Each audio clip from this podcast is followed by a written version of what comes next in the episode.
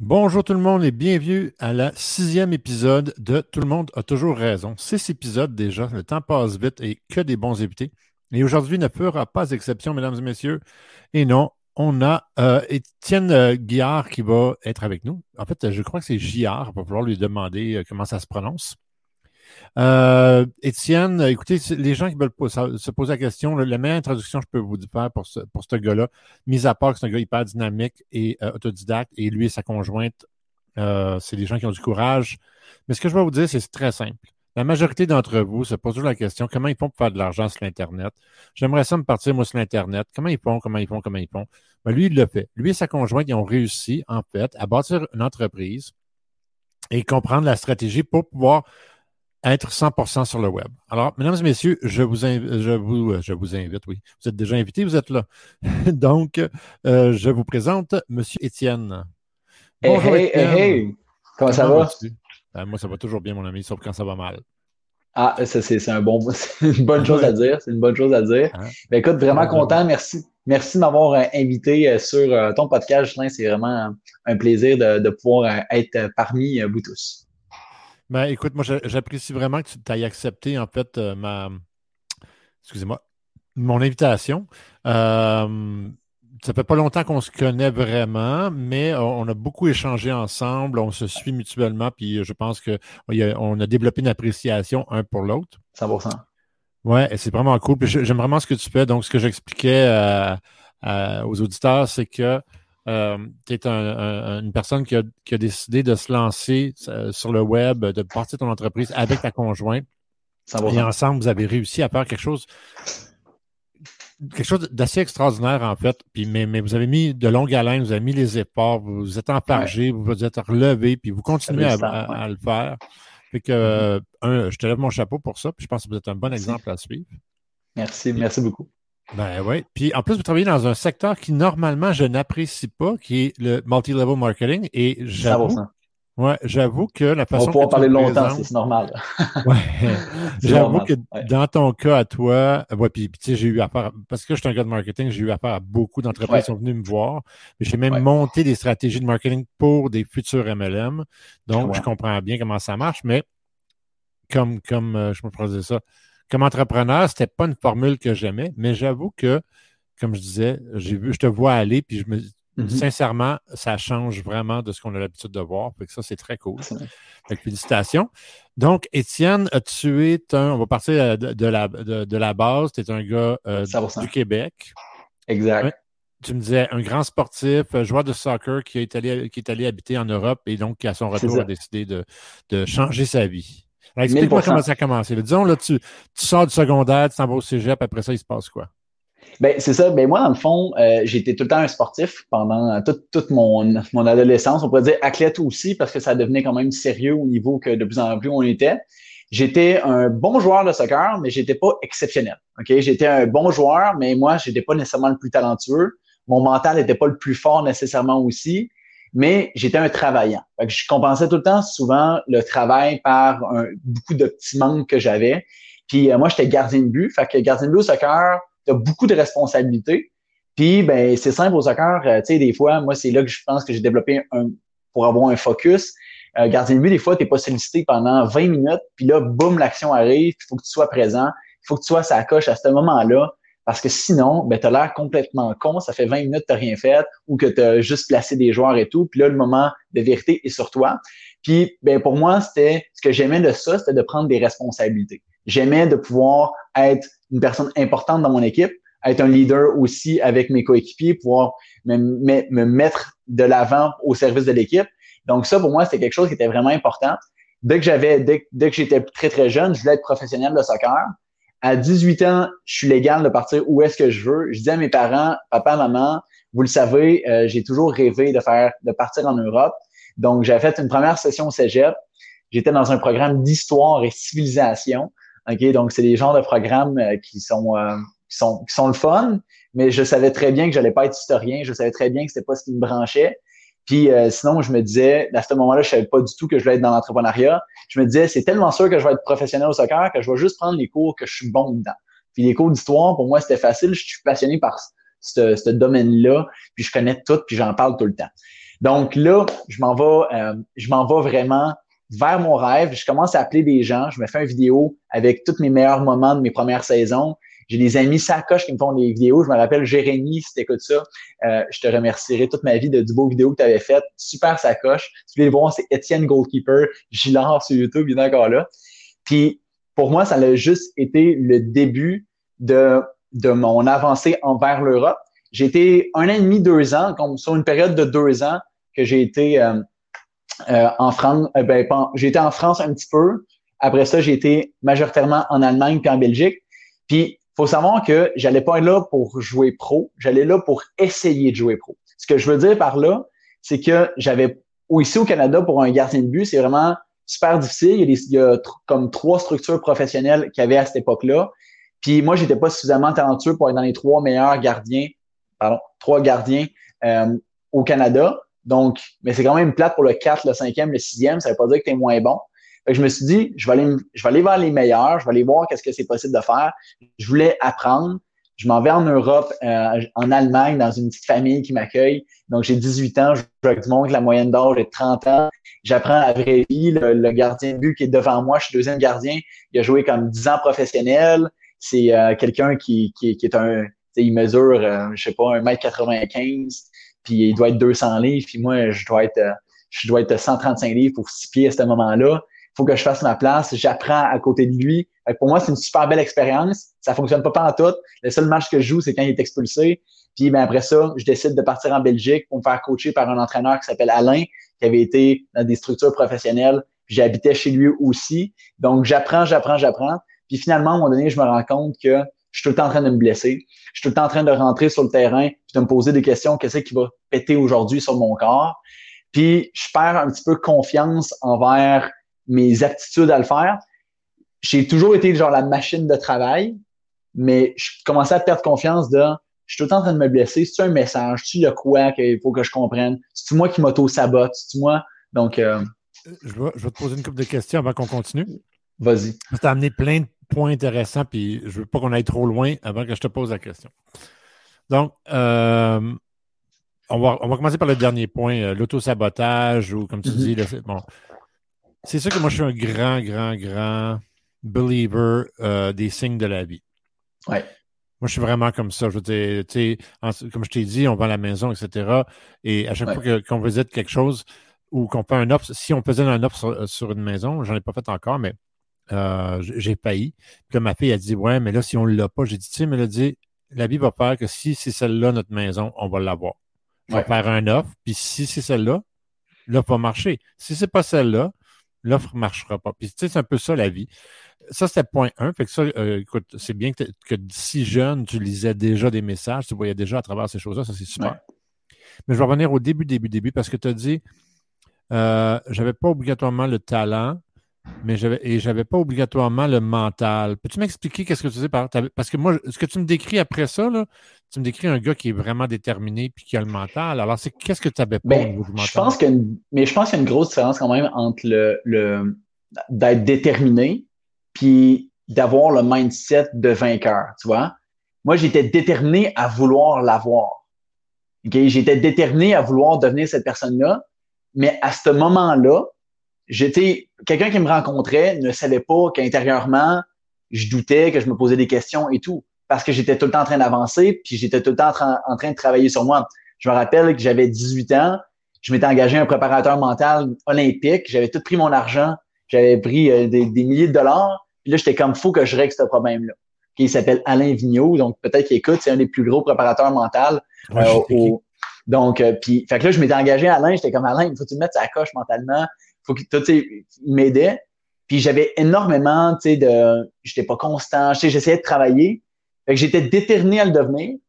Mais à chaque fois que je rentrais sur le terrain, c'est comme si, il y a des fois que j'étais au niveau que j'étais super bon, puis des fois j'étais pourri complètement. Tu vois, j'avais aucune constance dans mon parcours, mais je voulais, je savais que quand j'étais en confiance, je pouvais rester à un bon niveau. Mais cette confiance, tu sais, il y a plein, je pense que c'est ce qui fait en sorte que quelqu'un est bon ou est excellent, c'est la constance de ses résultats à son meilleur niveau. Puis ben moi, c'était, je voulais l'avoir, mais j'avais de la misère à le garder. Puis ça, c'était ce que je travaillais. Donc, euh, tu vois, j'avais le mindset pour l'atteindre, mais je, j'avais pas, je l'atteignais pas encore. c'est un peu l'expression québécoise, je ne suis pas sûr c'est quoi, là, mais c'est le self-doubt un peu. Là, tu te remettais en question tout le temps. quand tu arrivais sur le terrain ou dans une situation, tu n'étais pas obligatoirement je, sais pas, je dirais, euh, positif sur euh, ta capacité de réussir. C'est un peu ce que tu dis. Donc, tu n'avais pas le C'est ça. OK. Exact. Puis, ben, en fait, plus que j'avançais, plus, puis qu'en plus je me blessais, plus que je me disais, qu'est-ce qui se passe? Tu sais, comment ça j'ai ça? Comment ça j'ai ici? Tu sais, pendant un bout, là, je cachais mes blessures à mon entraîneur, puis tu sais, quand il l'a appris, il était en maudit. Mais tu sais, je les cachais, je me mettais, tu sais, j'avais des, on s'appelle une pubalgie, c'est comme une inflammation au niveau du pubis puis des psoas. Donc, euh, puis ça, j'en avais une double. Mais concrètement, jouer avec ça, d'habitude, c'est c'est pas, pas intelligent de le faire. Tu peux jouer avec ça, mais j'étais juste en train de me scraper, scraper, scraper, scraper. après ça, ça descendait dans les genoux. Fait, ça commençait à être complètement stupide. Là, j'essayais de faire du yoga. Je faisais tout qu'est-ce qui la, toute la vie, la bonne éthique de travail et tout. Je mangeais bien. Je, je prenais pas de chocolat, je prenais pas de sucre, je m'alimentais bien, je me supplémentais. Je faisais tout ce qu'il fallait. Mais le problème n'était pas là. Il était ici. Tu vois? Tu, tu m'amenais sur un terrain avec d'autres gardiens, tu me faisais m'entraîner, j'allais clencher, en mettant au niveau physique et tout, mais tu m'amenais en situation de match où est-ce qu'il fallait lire le jeu, être en confiance, rassurer les coéquipiers. Là, c'était là que ça a commencé tough, tu vois. Pourtant, OK. Euh, je, te vois, c'est toujours une perspective de, ma perspective de toi, mais je te vois bien dans ce rôle-là où est-ce que tu n'es jamais satisfait. Je te vois bien dans ce rôle-là je pense que tes blessures physiques avaient entièrement rapport avec, avec ta, confiance. Je pense qu'il y a un lien direct entre les deux. Ouais. De toujours aller pousser un petit peu plus que tu devrais, puis être dans l'incertitude, dans l'hésitation, on se blesse. Ça, c'est bien fait. Mais euh, moi, je te vois bien, professeur, coach. Je veux dire, la partie de motivation, il me semble que tu. De... C'est-tu parce que toi-même, tu n'étais pas motivé que tu as de la misère à motiver les autres? Parce que naturellement, tu es un bon, motivateur, es un bon motivateur, right? On le voit, là ça, vient naturel. Euh, je sais qu'il y, a des parties que tu as travaillées, je suis sûr, puis on en parlera plus tard, mais, mais naturellement, je pense que tu l'as. Qu'est-ce qui faisait que cette partie-là était plus difficile, étant donné que tu l'as naturellement? C'était quoi qui provoquait cette, inquiétude-là ou ce, problème-là? Je, pense que c'était juste, c'était, j'avais, je savais que j'étais bon, mais je me comparais, tu je regardais les autres, genre, tu sais, j'étais toujours dans, j'étais, tu sais, le monde me le disait, ah, t'es bon, ça, ça, ça va fonctionner, tu pendant que j'étais en Europe mais je me comparais, je regardais les autres. Alors, ce qu'on ne devrait pas faire, on devrait juste se dire, c'est mon parcours et tout. Puis ben, je pense qu'à un moment donné, quand tu rentres, c'est ça, tu sais, il y a bien des phrases que je dis souvent à, ma gang, je dis, tu sais, c'est facile de dire lâche pas, mais quand c'est le temps de pas lâcher, il y a une méchante grosse différence entre le vivre puis avoir à le traverser. Puis hier encore, je parlais à un de mes mentors, puis c'est ça qu'on avait, qu'on parlait, puis on parlait de, de certaines phases qu'on a à traverser des fois. Puis on était comme, ouais, tu sais, c'est tu la sais qu'elle existe, cette phase-là. Mais quand ta vie, mot t'a dit que c'est différent. Mais tout est différent. C'est très facile de dire aux gens. Euh, tu sais, on parle de coach puis de mentor puis tout ça. Ouais. Les bons menteurs, les bons menteurs, ouais, les bons menteurs aussi, mais les, bons mentors et les bons coachs doivent être conscients que mettre en pratique ce qu'ils disent, c'est extrêmement difficile. Parce que la majorité des gens, là, je regarde les coachs, encore une fois, je reviens toujours avec tous mes podcasts avec ça, mes pelleteux de nuages, là, les cardones de ce monde là, qui sont en train de faire faillite, mais en même temps, ils disent au monde comment faire de l'argent. Ah j'adore ça. Ben, ces pelleteux-là, mm-hmm. qu'est-ce qu'ils font? Ils, sont.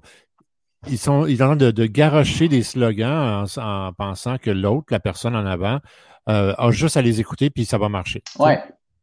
Mais ça ne marche pas comme ça. Là. C'est, chaque étape est une étape difficile. C'est, la ben vie est tough, man. Puis si elle, j'ai toujours si elle est facile, check-toi. Parce que la drop va être encore plus raide. ah, totalement, totalement. Il y a des exceptions à toutes les règles. Mais... Puis je pense que quand tu commences à, vouloir la jouer, la jouer trop facile aussi, qu'à un moment donné, ben, on dit souvent, il y a une phrase qui est connue, on dit si tu fais ce qui est facile dans la vie, la vie va être difficile, puis si tu fais ce qui est difficile dans la vie, ben, la vie va être facile. Moi, je crois absolument à ça une autre expression que j'adore, c'est easy come, easy go. Oui, 100%. Right? C'est ça. Ça, ça, ça, part vite. mais mon Dieu, ça part vite, ça n'a même pas de bon sens. Comme le temps. Comme le temps. Ouais. Ça, je suis encore jeune. Pour moi, ça fait phrase de mon oncle. Là. Mais euh... ouais, je pense pas parce que c'est pas ça quand tu es dans une entreprise, puis je pense que tu es déjà fargé une couple de fois pour comprendre que euh, c'est vite parti, comme on dit. Right? Ouais, c'est vrai. La jeunesse, tout ce que ça te donne, en fait, comme, comme avantage, c'est que tu as le droit de t'enfarger plus souvent que de quelqu'un de mon âge. Moi, moi, je suis rendu à un point où est-ce qu'il faut que j'arrête de m'enfarger à un moment donné. Ouais. ça dépend du caractère. Moi, je suis challenge-driven, fait que quand je m'enfarge pas, je trouve, je trouve la vie longue et plate. ouais. Mais pour les gens qui sont autour de moi, c'est très difficile à vivre. Tu sais, je veux dire, c'est ça. tant mieux si tu trouves une stabilité, puis en même temps, tu trouves un challenge. Ben c'est le monde idéal. Fait que là, là tu es rendu, donc, on est rendu en Belgique, tu habites chez le gars, euh, tu commences à réaliser que tu n'arrêtes pas de te blesser, tu te remets en question par rapport à ça. On était rendu là. Alors, reviens. Ouais, c'est ça. Fait, que là, j'ai ces problèmes-là. Après ça, tu sais, en Europe aussi, il fallait que je sois meilleur que les autres gardiens parce que tu prends tout le temps quelqu'un qui vient de chez vous avant, avant de faire déplacer quelqu'un de 6000 km. Ça, j'étais bon, tu sais, des fois, j'étais au même niveau. Je me rappelle, il y avait des clubs que, que, on parlait, je voyais les gens, tout, tu sais, j'étais comme, ah, lui, je suis meilleur que lui. Mais tu sais, à quel point il faut que je sois meilleur pour qu'il déplace quelqu'un de 6000 km.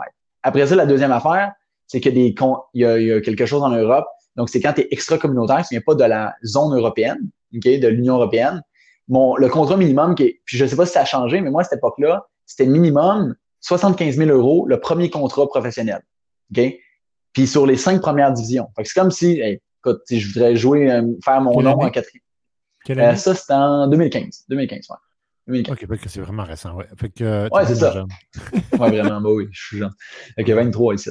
Mais euh, c'est ça, fait qu'en 2015, puis là, je me rends compte que ben, il faut que j'aille ma nationalité européenne. Mon grand-père est belge, on essaye d'avoir les papiers, on essaye d'avoir ces trucs-là. Finalement, mon grand-père n'avait pas renouvelé euh, en 1970, on l'a appris à la fin. Fait que ça compliquait tout le temps le processus. Mais tu sais, là, c'est comme, je me blesse tout le temps, faut que je sois meilleur vraiment que les autres. Ouais, les signes de la vie, comme tu disais tout à l'heure, ils commencent à être évidents. Là. Puis, puis sincèrement, j'étais de moins en moins passionné par le soccer. Puis c'était pour la forme, pour les blessures, tout. Mais je trouvais que ça faisait moins sens. Puis à ce moment-là, j'avais découvert euh, ma première expérience de marketing relationnel. Je lisais des livres, je voyais des leaders, j'étais inspiré. Tu sais, je voyais l'impact que certains avaient. Puis là, je commençais tu sais, à me focusser là-dessus. Je me rappelle, tu sais, j'étais en Belgique. Ce que je faisais euh, le, le, jour, j'avais mes entraînements le soir. Tu sais, mettons, tu t'entraînes trois heures. Mais tu sais, trois heures que tu as, là, le reste du temps, il en reste 18, là, t'en, t'en dors, euh, non, 18, il en reste 21. Euh, fait que, tu sais, le reste du temps, tu dors, tu t'entraînes, tu fais des étirements, puis après ça, ben, tu fais quoi? Fait que moi, je faisais ma business à ce moment-là. Puis ce que j'allais faire, c'est que j'allais me déplacer en train, puis j'allais rencontrer, à ce moment-là, j'étais dans une compagnie très esthétique, puis euh, je ris parce que ça me représente zéro. Puis euh, j'allais rencontrer des esthéticiennes. Fait que j'allais pitcher des esthéticiennes, j'étais rempli d'acné. Ah oui, carrément. Ah ouais, c'était n'importe quoi. Puis ça, fonctionne, ça, ça a fonctionné. J'ai eu des, certaines personnes avec qui j'ai fait affaire, tout, ils me trouvaient bien cute. Mais tu sais, ça, j'étais passionné. Je commençais à voir que j'aimais le domaine de la vente, j'aimais aller rencontrer les gens, j'aimais offrir des solutions, j'aimais être, être convaincu, être convaincant j'étais comme, tu sais, je voyais qu'il y avait quelque chose d'autre pour la première fois, parce qu'avant, c'était l'histoire. Je n'avais pas le goût d'être dans l'histoire. Ouais, l'avantage avec la vente, bon, vraiment, la vente, ça peut être très difficile, mais l'avantage, c'est que, oh, je cherche le mot Colin. Ça, c'est plate. J'ai ça quand ça fait ça. On va le trouver dans tantôt. Ouais, ouais, non, non, mais c'est, c'est, euh, oh my God, c'est euh, valorisant. Le mot cherchais, c'est valorisant. C'est que, quand ça va mal, ça va très mal, puis ça démolit. Mais quand ça va bien, c'est très valorisant parce que tu as, mm-hmm. un lien direct avec le succès en vente. Tu sais tout de suite que ça a marché. Tu sais, ça prend pas de temps que. Puis plus tu vends, plus tes commissions. c'est ça. C'est un métier valorisant. Tu n'es pas assis à ton bureau à faire. Puis, puis je te dirais en plus, avec le marketing relationnel, il y a beaucoup de reconnaissance rapidement. Tu vois? nous, moi, je me rappelle, on, on a explosé les scores rapidement notre premier mois le premier mois, parce que je connaissais, j'étais j'étais moi, on appelait ça des new blood, des nouveaux sangs. Puis j'avais j'avais un réseau de contacts énorme dans le sport, j'avais plein d'amis que je connaissais. Mon entraîneur chez qui j'habitais avait commencé, tu puis tout, tout allait bien. J'avais des esthéticiennes, esthéticiens qui avaient commencé, tout allait bien. C'était quoi le produit? Parce que là, des esthéticiens, des esthéticiennes, puis là, tu me parles de, de, de sportifs. C'était quoi le produit? Ah, mais écoute, les sportifs vendaient de la crème. Oh oui. fait que, on, on était bien convaincants. Puis jusqu'à temps que je me rende compte que j'avais aucun, j'avais appris aucun fondamentaux.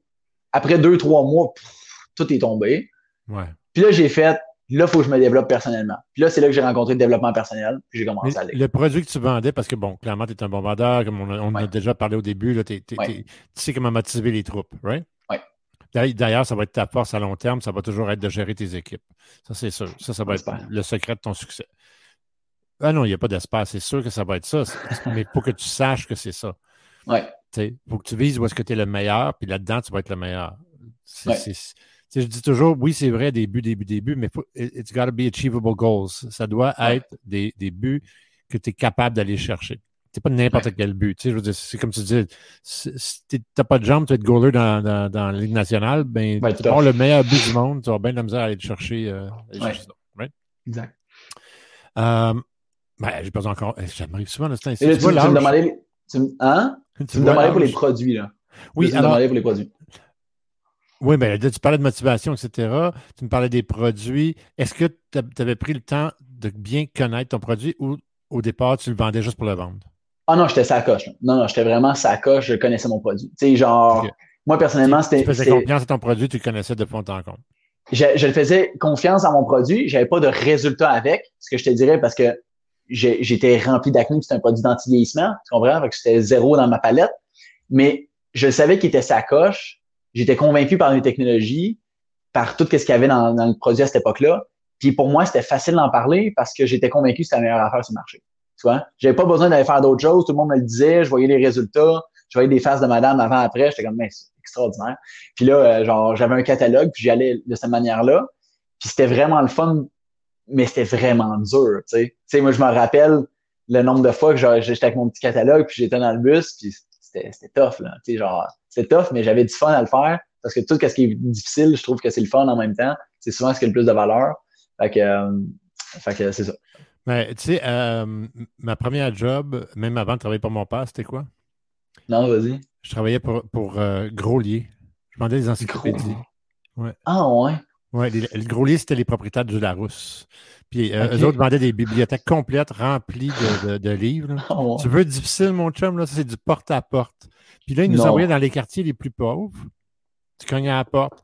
Bonjour madame, est-ce que vous avez des enfants? Oui, on a des super belles. Puis là, tu partais dans mon pitch, puis il fallait que tu vendes là. là. Fait que tu sortes, finisses ta soirée avec deux, trois ventes. Puis moi, moi j'allais dans un quartier ah. riche, j'allais à Westmount, Outremont, euh, un gros quartier riche, puis ils me disaient Tu ben peux pas vendre là. Impossible. Tu vendras jamais là. Ces gens-là n'achètent pas. Ceux qui dépensent de l'argent mensuellement avec des timbres, etc., c'est les gens de. de, de, de, de, Ouais, c'est ça. Lower income, right? Ouais. Comme, il y a comme un palier. Ouais, mais, mais moi, je bandais Outremont. Parce que là, je te disais, moi, je suis dyslexique. Puis si j'aurais eu ça, Colin, comment ça va à l'école, votre enfant? Ah, mais il y a un peu de... Il y a toute la misère parce que moi, j'ai eu vraiment de la misère. Puis je vous dis, j'ai 16 ans, j'ai décroché. Puis si j'aurais eu les encyclopédies Groslier, le mot on dit que j'aurais réussi, c'est ça, parce que j'aurais toutes les références dans mon. Eh, écoute, oublie ça. Ben oui. Eh oui. mais fait que ça, dans le fond, les encyclopédies, c'est avant Google, pour moi. C'est ça? Ça existe encore, en fait, ouais. Ça existe ah, encore. En fait, je vais t'expliquer quelque chose. Euh, tu connais euh, Gary, Vaynerchuk qui dit toujours que tu n'as pas besoin d'aller à l'école parce que tout est sur Google? Oui. Bon, alors je vais t'expliquer quelque chose de bien simple. Pour chaque bonne réponse, tu as environ entre 10 et, 10 euh, et 100 millions de mauvaises réponses sur Google. Attends, le monde pour chaque...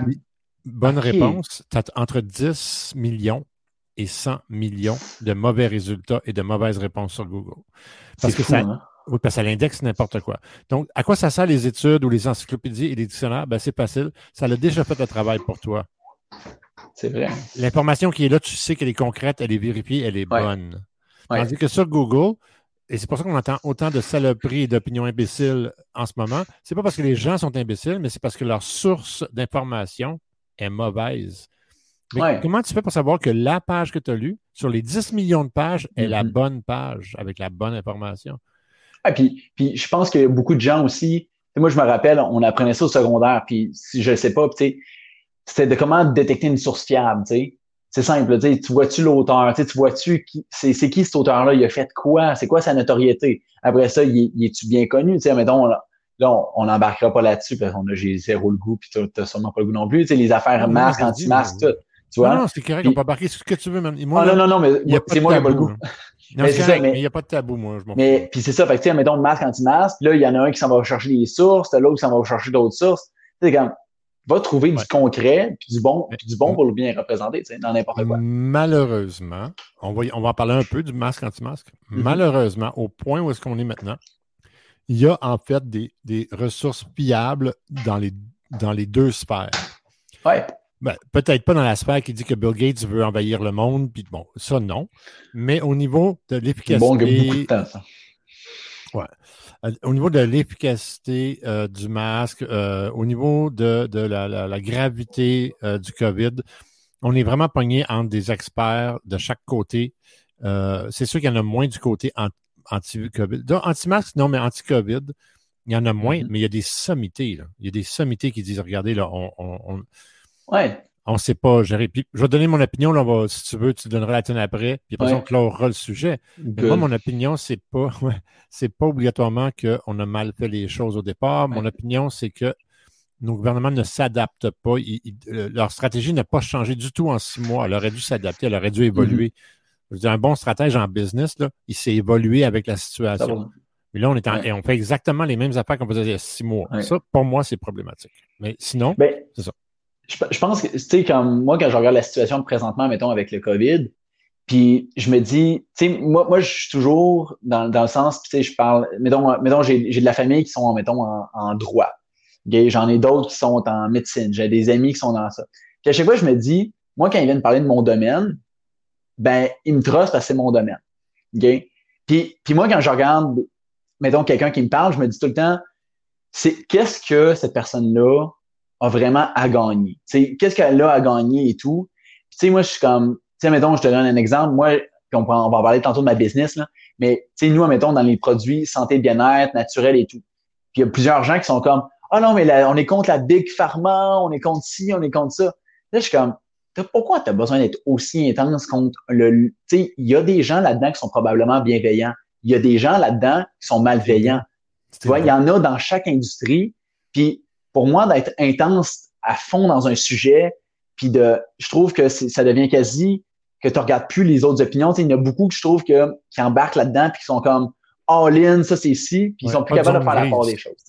Exact. Je suis tellement d'accord avec toi. Puis, tu m'as vu, euh, je suis tellement d'accord avec toi, Étienne, là-dessus. Là. La zone grise, c'est la partie la plus importante. Puis exact. Je, prends toujours le débat. Euh, tout le monde a toujours raison. C'est exactement le titre. C'est exactement ça. J'ai créé ce podcast-là parce que tout le monde a des opinions tellement fermes qu'ils croient qu'ils ont raison. C'est pas nommé tout le monde a toujours raison parce que je pense que le monde a toujours raison. C'est sarcastique au bout. C'est ça. Puis, Puis le débat est bon. Tu sais, comme cette conversation-là, disons qu'on n'aurait pas été d'accord. Ça, tu m'as vu faire souvent sur l'Internet. Toi, tu m'as vu démolir des, des, des, des euh, euh, des argumentaires, right? Je veux dire, si c'était pour te prendre après quelque chose, puis que je suis là, t'es mieux d'avoir des solides arguments. mais, mais je vois pas des deux bords. C'est ça que le monde ben, C'est ça. C'est de faire la part des choses dans le sens que, tu sais, moi, c'est, mais ça, pour moi, c'est quelque chose qui est important. C'est dans le sens que je, je tu sais, il y a tout le temps, il y a toujours plein de points de vue. Puis moi, pour moi, le gris est tellement beau. Tu sais, être blanc ou noir, le gris est magnifique. Puis genre, navigue dans le gris, puis trouve-le moi, personnellement, puis on va en parler, on, on en disait tantôt, moi, j'ai, grandi dans une famille qui est super chrétienne, okay, super croyante. Puis j'ai de l'autre côté une autre partie de ma famille qui est très, euh, qui est très, très laïque et ainsi de suite, tu vois. Puis, ben, tu sais, un peut parler contre l'autre, puis il y a des fois, il y a, il y a la part des choses, puis tu sais, je vois que tu veux, l'objectif, c'est pas nécessairement tout le temps faire consensus dans la vie, mais c'est au moins capable de te placer dans la réalité d'autres personnes, puis de savoir ses motivations.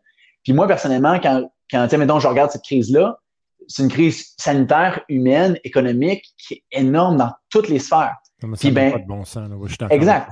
Fait que, puis moi, je le vois, là, j'ai des amis là, qui ont un restaurant, puis là, ils sont tout le temps en train de se renouveler. J'ai des, j'ai des personnes en ce moment qui ils pensent à fermer leur entreprise, tu en connais probablement. Je vois que ça a l'air horrible. Puis, tu sais, j'écrivais ça sur Facebook cette semaine. Je ne sais pas si c'est... Est-ce que dans l'histoire, ça va être un des pires événements? Je crois pas. Est-ce que finalement, on va se rendre compte que ça va avoir été un bon événement? Puis là, pour l'environnement, par exemple, puis ça va nous avoir aidé à sauver, à ralentir la courbe parce qu'ils ont vu que la dernière fois qu'ils ont ralenti pour le réchauffement climatique, les changements climatiques, c'était en 2008, c'est juste pendant les crises parce qu'il y a moins de consommation. Est-ce que ça, ça peut être quelque chose, tu sais, puis là, on pourrait partir loin dans ces discussions-là, mais je pense que nous, notre job en ce moment, c'est de faire en sorte d'être capable de faire la part des choses, d'être capable de, oui, aller chercher, puis euh, d'être d'être pas soumis, mais d'être des personnes intelligentes, puis d'être capable d'aller chercher nos sources. Puis ben si, euh, il y a, une différence entre être soumis et euh, d'être, excuse-moi pas sécuritaire, mais d'être prudent. Oui, totalement. Right? Je veux dire, moi, je ne suis pas soumis. Là. Dieu sait que s'il y a quelqu'un qui a une grande gueule et qui est prêt à se lever de bout, c'est bien moi. Pourtant, je suis les règles, puis je chiale pas, puis je ne anti je ne anti rien. Pourquoi? Puis ça, c'est un choix personnel, puis je ne mm-hmm. réfute pas le choix des autres. Mais parce que euh, je, je, fais la part des choses, puis je me dis, OK, disons que je ne crois pas au COVID. Disons que je ne crois pas au COVID, right? Ouais. Disons. Le risque que je me trompe, il est là. Il y, a un, il y a un risque que je me trompe. Et si je décide de ne pas suivre les règles et que je me trompe, j'ai beaucoup plus de dommages de ne pas suivre les règles que de les suivre. Donc, mon choix, en fait, ce n'est pas une question philosophique, c'est une question de dire si je ne mets pas le masque puis j'ai tort, est-ce que je, mets les gens à risque, oui ou non? Oui. Si je mets le masque et j'y crois pas, est-ce que je mets quelqu'un à risque? Non. Mm. c'est là, c'est là que le jeu se fait. Il faut qu'à un moment donné, il faut que tu fasses la part des choses, comme tu dis, puis tu regardes dans la zone. en tout cas, on va revenir sur notre sujet principal parce que j'ai trouvé ça quelque chose, encore une fois, très intéressant. Mon micro, il pique tout le temps. J'espère que ça ne distorsionne pas. Moi, je t'entends super bien, par exemple. Moi, je t'entends bien. Pas de distorsion? OK, super. Non. Parce que. C'est du monde en live en ce moment. Ah, bon Dieu, 4, euh, on, a déjà fait mieux, mais c'est pas grave, ils vont écouter après le show. Ils vont avoir du fun. Ah oui, c'est ça le but. on les a perdus quand on a parlé de masque. ça se... Non, je pense, je pense qu'on a, a, gagné deux. Euh, fait que. Euh, excuse-moi, oui. ce que tu as dit, c'est que bon, tu vendais là, tu étais un petit peu démotivé par ce, ce produit-là. Pas le produit, mais la vente de ce produit-là. Oui. Puis là, tu as dit, j'ai commencé à écouter euh, des gens qui réussissent euh, des, euh, sur le web, etc. Peux-tu me dire, peux-tu m'en nommer? Est-ce que peux-tu me dire qui, t'a motivé, qui t'a amené? Tu t'es dit, je regarde ce gars-là, je veux être ce gars-là. Oui, ben moi, c'est j'ai fait, j'ai fait, moi, j'ai fait trois entreprises en marketing relationnel. Moi, je dis souvent que souvent, ton premier projet dans n'importe quoi en business, souvent, ben, tu sais, ben, non, je ne veux pas dire en business parce que c'est différent, mais souvent, en marketing relationnel, ta première compagnie, c'est pas toi qui l'as choisi. Tu t'es fait présenter, tu es excité, tu commences. Moi, c'était mon cas. Tu vois, j'ai commencé, c'est pas moi qui l'ai choisi, je connaissais rien, j'ai appris. Deux ans, ça a été super bien. J'étais accompagné par des gens qui avaient, des, dans, qui avaient un succès extraordinaire depuis 30 ans, tout. J'étais collé à eux. Pour moi, c'est là que j'ai appris énormément. Je pense à Pierre et Christine. Puis, euh, mais ça, excuse-moi, ouais, ouais, je, je, suis fatiguant, mais je, je vais te reparculer. Ça, c'est euh, une fois que tu es rentré dans, le, dans, le, dans, ce type de là. Exact, exact. Mais, mais avant ça, tu as dit qu'il y a des gens qui t'ont qui t'ont motivé à aller dans ce type de business-là. C'est plus vers C'est mon père était mon premier parrain, en fait. Mon père était mon, mon, parrain originel, puis lui, ça faisait un an qu'il me barouettait, qu'il me parlait de ses, trucs pyramidaux, comme on dit. Ouais, ouais, puis, ouais.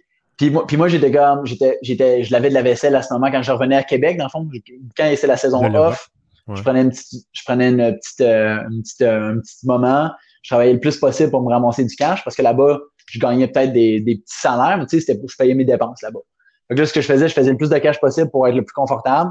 Puis j'étais comme, ah, non, je suis pas confortable, ça, tu sais, c'est genre de travailler 40 heures, là. Je nettoyer de la vaisselle 40 heures, là. fait chaud, là.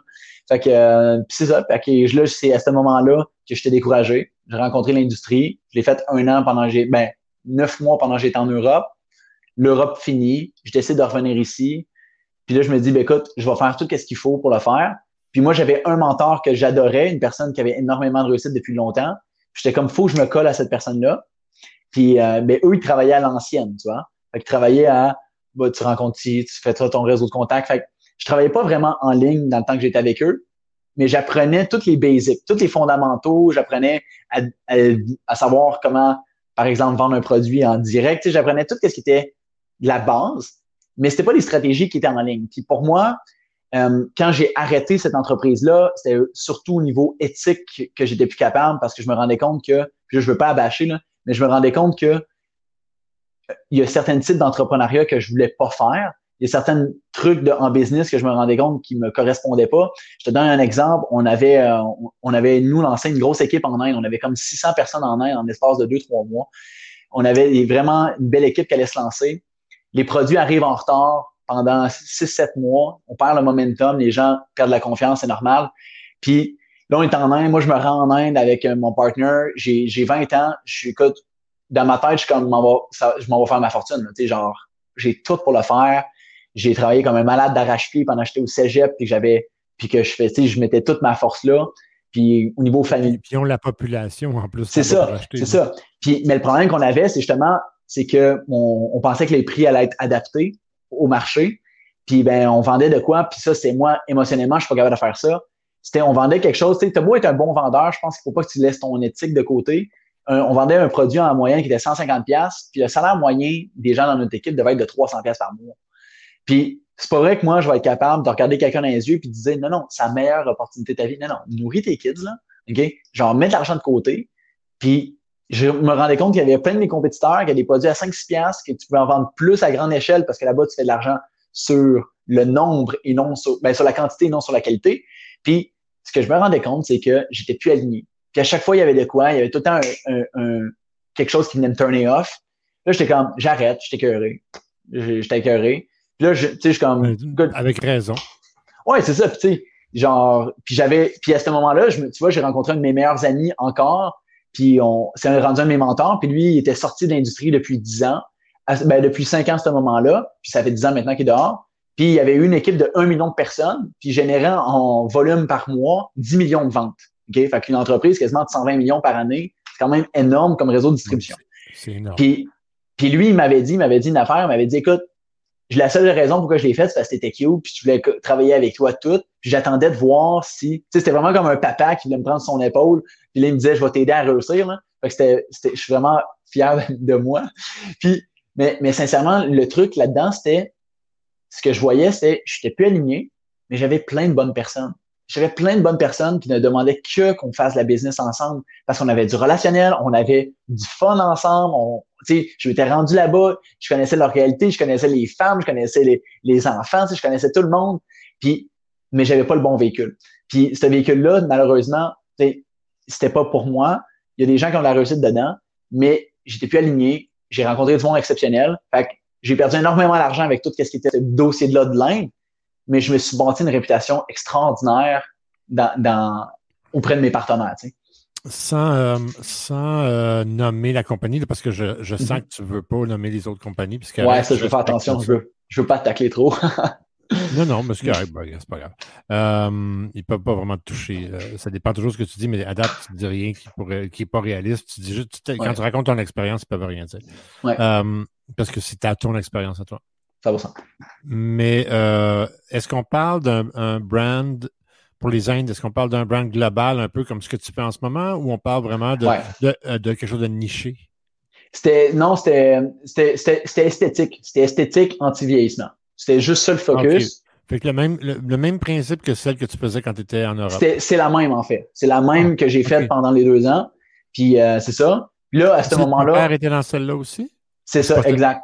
Exactement. Mon père était dans celle-là. En fait, je, je faisais le dossier de l'Inde avec mon père. Mon père parlait pas anglais qui faisait plus les petites affaires en arrière. Il y avait ma belle-mère, on était toute une équipe. Et à ce moment-là, la raison qu'on était. Ouais, c'était exceptionnel, sincèrement. Puis, mais à ce moment-là, la raison qu'on est craqué, c'est que, puis on en a parlé tantôt, c'est que nous, financièrement, on rush que le Simonac. Okay? Hmm. Genre, moi, c'est pas la belle vie du tout à ce moment-là. Mon père est sur le bord de faire faillite. Euh, on est stressé. Puis moi, à ce moment-là, la seule raison pourquoi je pousse une compagnie qui me représente pas nécessairement, j'ai reçu un message, je voyais plus, euh, c'est que je me dis, si je réussis, je fais réussir mon père. C'est la manière que c'était, c'était qu'on avait bâti ça. Redorer le blason familial. Ah oui, c'était. C'était les, les, les gilards, on n'est pas beaucoup. Puis là, moi, je suis fier, j'ai une grande gueule en plus. Là, j'étais comme, non, non, on, on s'en va pas, on, on, va pas tomber, là. Non, non, non, non, non. Oui, ouais, je comprends ça. Fait que donc, ton père a été le premier un, petit peu à, t'intéresser à ce projet-là, mais en fait, ce que tu, comme tu dis, tu voulais redorer le blason euh, de ton père.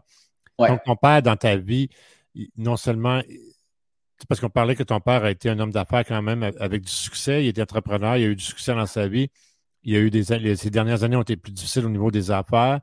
Euh, par contre, ça t'a donné quand même, tu sais, tu as su te goûter à c'est quoi le succès, puis tu as aussi su et goûter à c'est quoi euh, euh, la volatilité de, ce succès-là. Ben, c'est ça. Ben, nous, en fait, puis il y a eu du succès. Il a, fait un projet. On a eu beaucoup d'avoir, on pourrait dire. Puis à ce moment-là, ben, on avait beaucoup d'avoir, mais c'était tout temporaire, tu vois. Fallait que le projet fonctionne pour l'avoir. On avait la grosse maison, mais il fallait que le projet fonctionne. Puis finalement, le projet n'a pas fonctionné, tu vois. Puis on avait l'allure d'avoir énormément de succès. Il y avait plein de paraître. Puis je me rappelle même, puis j'ai, je suis très très proche de mon père, puis même, maintenant il travaille même dans mes équipes, on a inversé la tendance. Puis good, good parce que ça, ça a l'air d'être un homme euh, travaillant.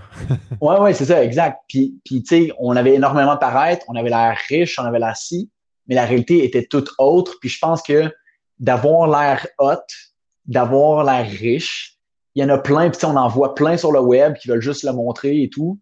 Puis, tu sais, on le voit, tu sais, moi, ma génération très Instagram, très succès facile. Moi, c'est l'effet micro-ondes beaucoup. Du monde qui, tu sais, mais je pense que de plus en plus, ma génération, puis ça, je le, je le considère vraiment, puis c'est ce que je vois de plus en plus en rencontrant plein d'amis, en rencontrant des gens, en voyant l'éducation que sur c'est quoi le succès. Je pense que de plus en plus, ma génération, on se rend, on se rend compte que le succès, c'est pas juste faire de l'argent. Le succès, c'est d'être heureux, c'est de bien sentir, d'avoir un équilibre quand même de plus en plus, de pouvoir voyager simplement. Puis personnellement, quand je vois la majorité des, jeunes entrepreneurs que je côtoie, ben oui, il y a des peddlers, mais de plus en plus, je vois des gars qui sont simples, je vois des filles qui qui veulent pas se la péter, qui disent les vraies choses comme ils sont. Puis ben ça, je pense que euh, de plus en plus, on va changer la phase de l'entrepreneuriat peddler, on pourrait dire. Surtout mon mm. industrie est la pire, selon, selon moi. Là. Ça, puis les agents immobiliers, je pense qu'on est bon pour avoir l'air euh, de, de, faire des gros résultats, là, mais c'est ça. que... OK. Euh, OK, je vais partager mon opinion là-dessus. Vas-y. Euh, je ne crois pas que c'est une question de génération. Je crois que ta génération n'est pas n'est pas si ouverte que tu le crois. Je crois que tu attires les gens qui sont comme toi. Probablement. Ouais, je pense que les gens dont tu parles, c'est ceux que, que tu attires. Ouais parce que euh, je crois que justement, euh, tu m'as dit à quel âge? 20... 23. 23. Fait que non, oui, en effet. Donc, euh, il y a encore beaucoup de, de, de, rêves, right? ah oui, ça va ça. Grâce à ma génération, puis ça, c'est un négatif. moi, je suis Gen X, hein, génération X. Donc, nous, on a inauguré l'Internet, on a inauguré le hip-hop, on a inauguré pas mal. Tout ce que les jeunes vivent aujourd'hui, c'est ce que nous, on a inauguré. Et malheureusement, il n'y a pas eu énormément d'évolution au niveau de la musique, des arts, et mm-hmm. on est pas mal encore dans les années 80-90. Je dirais fin 80, fin 80, début 90. Il n'y a pas grand-chose qui a changé, à part l'évolution de la technologie, qui est extrêmement rapide. Mais on écoute encore du hip-hop, du rap, c'est ma génération, right? On fait du skate, euh, pas mal tout pareil. Et ce que ça a créé, ça, c'est que nous, on a été élevés par euh, la génération euh, des années 60, qui est la génération des baby boomers, qui, eux, ont vécu dans l'abondance. Et nous, on n'a pas vécu dans l'abondance. On a, on a eu plusieurs hauts et bas économiques, etc. Mm-hmm. Mais on connaît l'abondance. On sait c'est quoi l'abondance. Ton père a connu l'abondance. Il a vu c'est quoi. Tu sais, nos mm-hmm. parents, ils payaient un char neuf 6 000 Même si le ratio entre la paye d'aujourd'hui et dans ce temps-là est, énorme, c'est quand même juste 6 000 pour un char. Tu payais 200 pour ton loyer, tu avais un 4,5. Euh, tu sais, ça, c'était l'abondance. Puis après ça, les goûts, comme on disait, sont arrivés.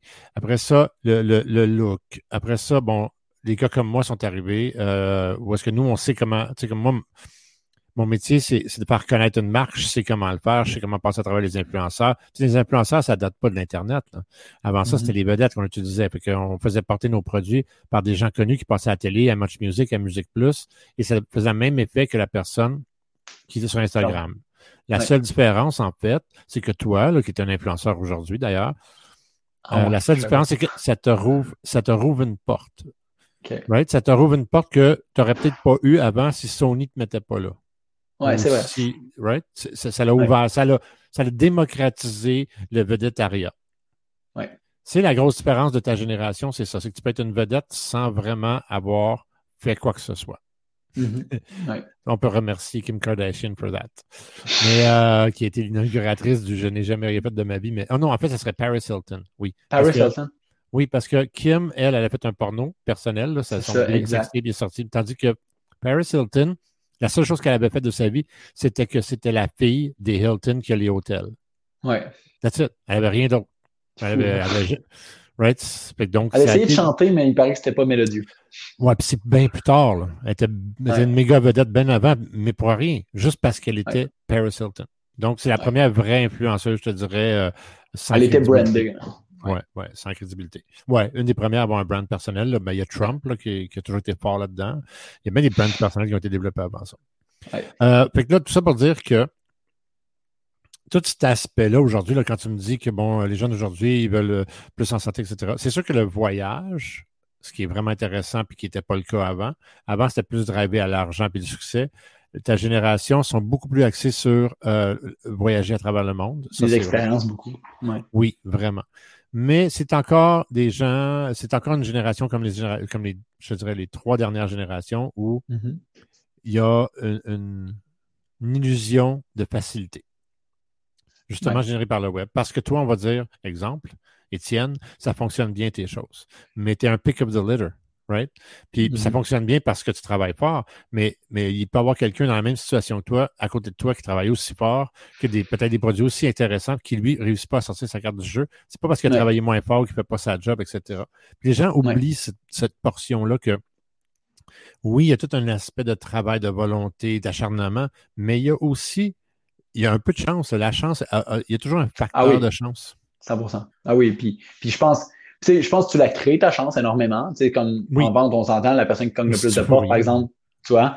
Tu sais, comme moi, mettons, on me demande beaucoup comment on, comment on fait pour, pour bâtir plus de clients, tu sais, comment on fait pour avoir plus de, de personnes qui travaillent avec nous.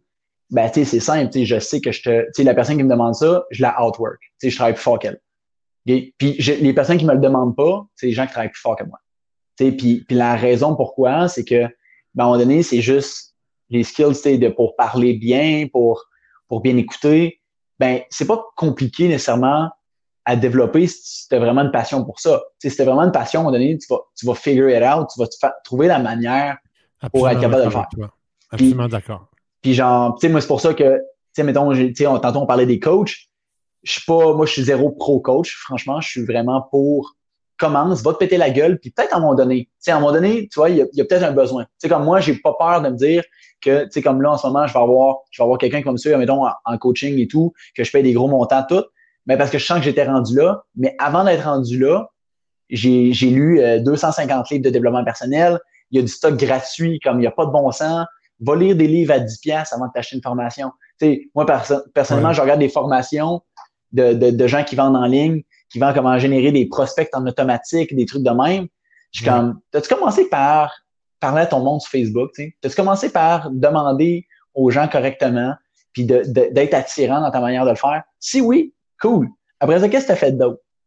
Puis, je trouve que le, les high tickets, les affaires de même, moi, j'ai pas un problème avec ça. Je trouve juste que on met trop de valeur sur certaines choses, tout. Tu sais, de dire, oh, faut, euh, j'en parlais hier à mon mentor, de dire, oh, faut là, faut que j'aille absolument un mentor pour réussir. Pas nécessairement. Il y en a plein du monde qui n'ont pas de mentor. Il y en a qui vont voler leur boss. C'est faux. En fait, c'est faux, euh, Étienne. Tu as besoin d'un mentor pour réussir. La seule différence, c'est que tu n'es pas obligé d'aller. Attends, attends, laisse-moi terminer. Après ça, tu ne seras pas d'accord, ça ne me fait pas plaisir. Euh, tu donneras ton argument. je vais juste terminer le mien. Tu as besoin d'un mentor pour réussir, mais tu n'es pas obligé de payer un mentor pour réussir. C'est qu'à un moment donné, les mentors arrivent dans ta vie, ressortent de ta vie, c'est jamais le même. Ton premier mentor, ça a été ton père. Son expérience t'a mentoré. Mm-hmm. Oui, on a toujours besoin d'un mentor, mais ça ne veut pas dire qu'on est obligé d'aller chercher un professionnel qui fait du mentorat pour avoir un mentor. Un mentor, c'est quelqu'un qui, te. Euh, un mentor, c'est quelqu'un qui te, qui te pas qui t'impressionne, mais, mais qui t'inspire. Quelqu'un qui a une expérience, à qui tu peux parler. C'est tout, là. Tu sais, je veux dire, comme moi, mon mentor, ça a été mon père. Après ça, ça a été mon frère. Après ça, j'ai eu des hommes d'affaires qui. Tu sais, mm-hmm. dans, ben, comme tu le sais, ma plus grande force, c'est mon réseau de contacts. Oui. Donc, moi, quand j'ai besoin de. Quand je, quand je sais pas ce que je fais, là, je veux dire, si j'ai besoin de parler de produits puis de, de, de, de, multi-level marketing, là, je vais t'appeler. Tu as beau avoir 23, tu vas être mon mentor. Tu comprends? Je veux dire, ben, c'est ça. Donc, je suis d'accord avec toi dans le sens que tu n'es pas obligé de, t'acheter un mentor. Mais dans la vie, tu ne peux pas avoir du succès. En tout cas, tu ne garderas pas ton succès si tu n'as pas eu quelqu'un que tu pouvais. Someone to look up to. Je m'excuse, j'ai plein d'anglicismes, mais c'est ça. You need someone to look up to. Exact. Mais je te, je te, dirais, moi, la raison pourquoi je dis que tu n'as pas nécessairement besoin d'un mentor, c'est puis je vois, je vois tellement de gens qui font juste. Je pense que tu as besoin de quelqu'un qui t'inspire, OK? Qui t'inspire à te dépasser. Après ça, là, ça serait peut-être jouer sur les mots, puis c'est pas ce qu'on veut faire non plus. Mais dans le sens, il y a plein de gens qui, qui font, puis qui, tu sais, mettons, moi, je pense à des, mettons, euh, je, je pense à, mettons, à, mon beau-père, OK? Et puis mon beau-père a énormément de succès dans le droit. Ben, je le regarde lui, je dis, hey, t'as-tu un mentor? Il fait, ben, tu sais, j'ai du monde que je trouve bon, là, mais tu sais, j'avance, puis je fais mes affaires, puis tu sais, puis je fais ça. Puis, pourtant, c'est probablement un des meilleurs. Mais la raison, c'est que je pense qu'il y a des gens que, où ils ont besoin d'avoir quelqu'un pour sentir accountable, là, de rendre des comptes.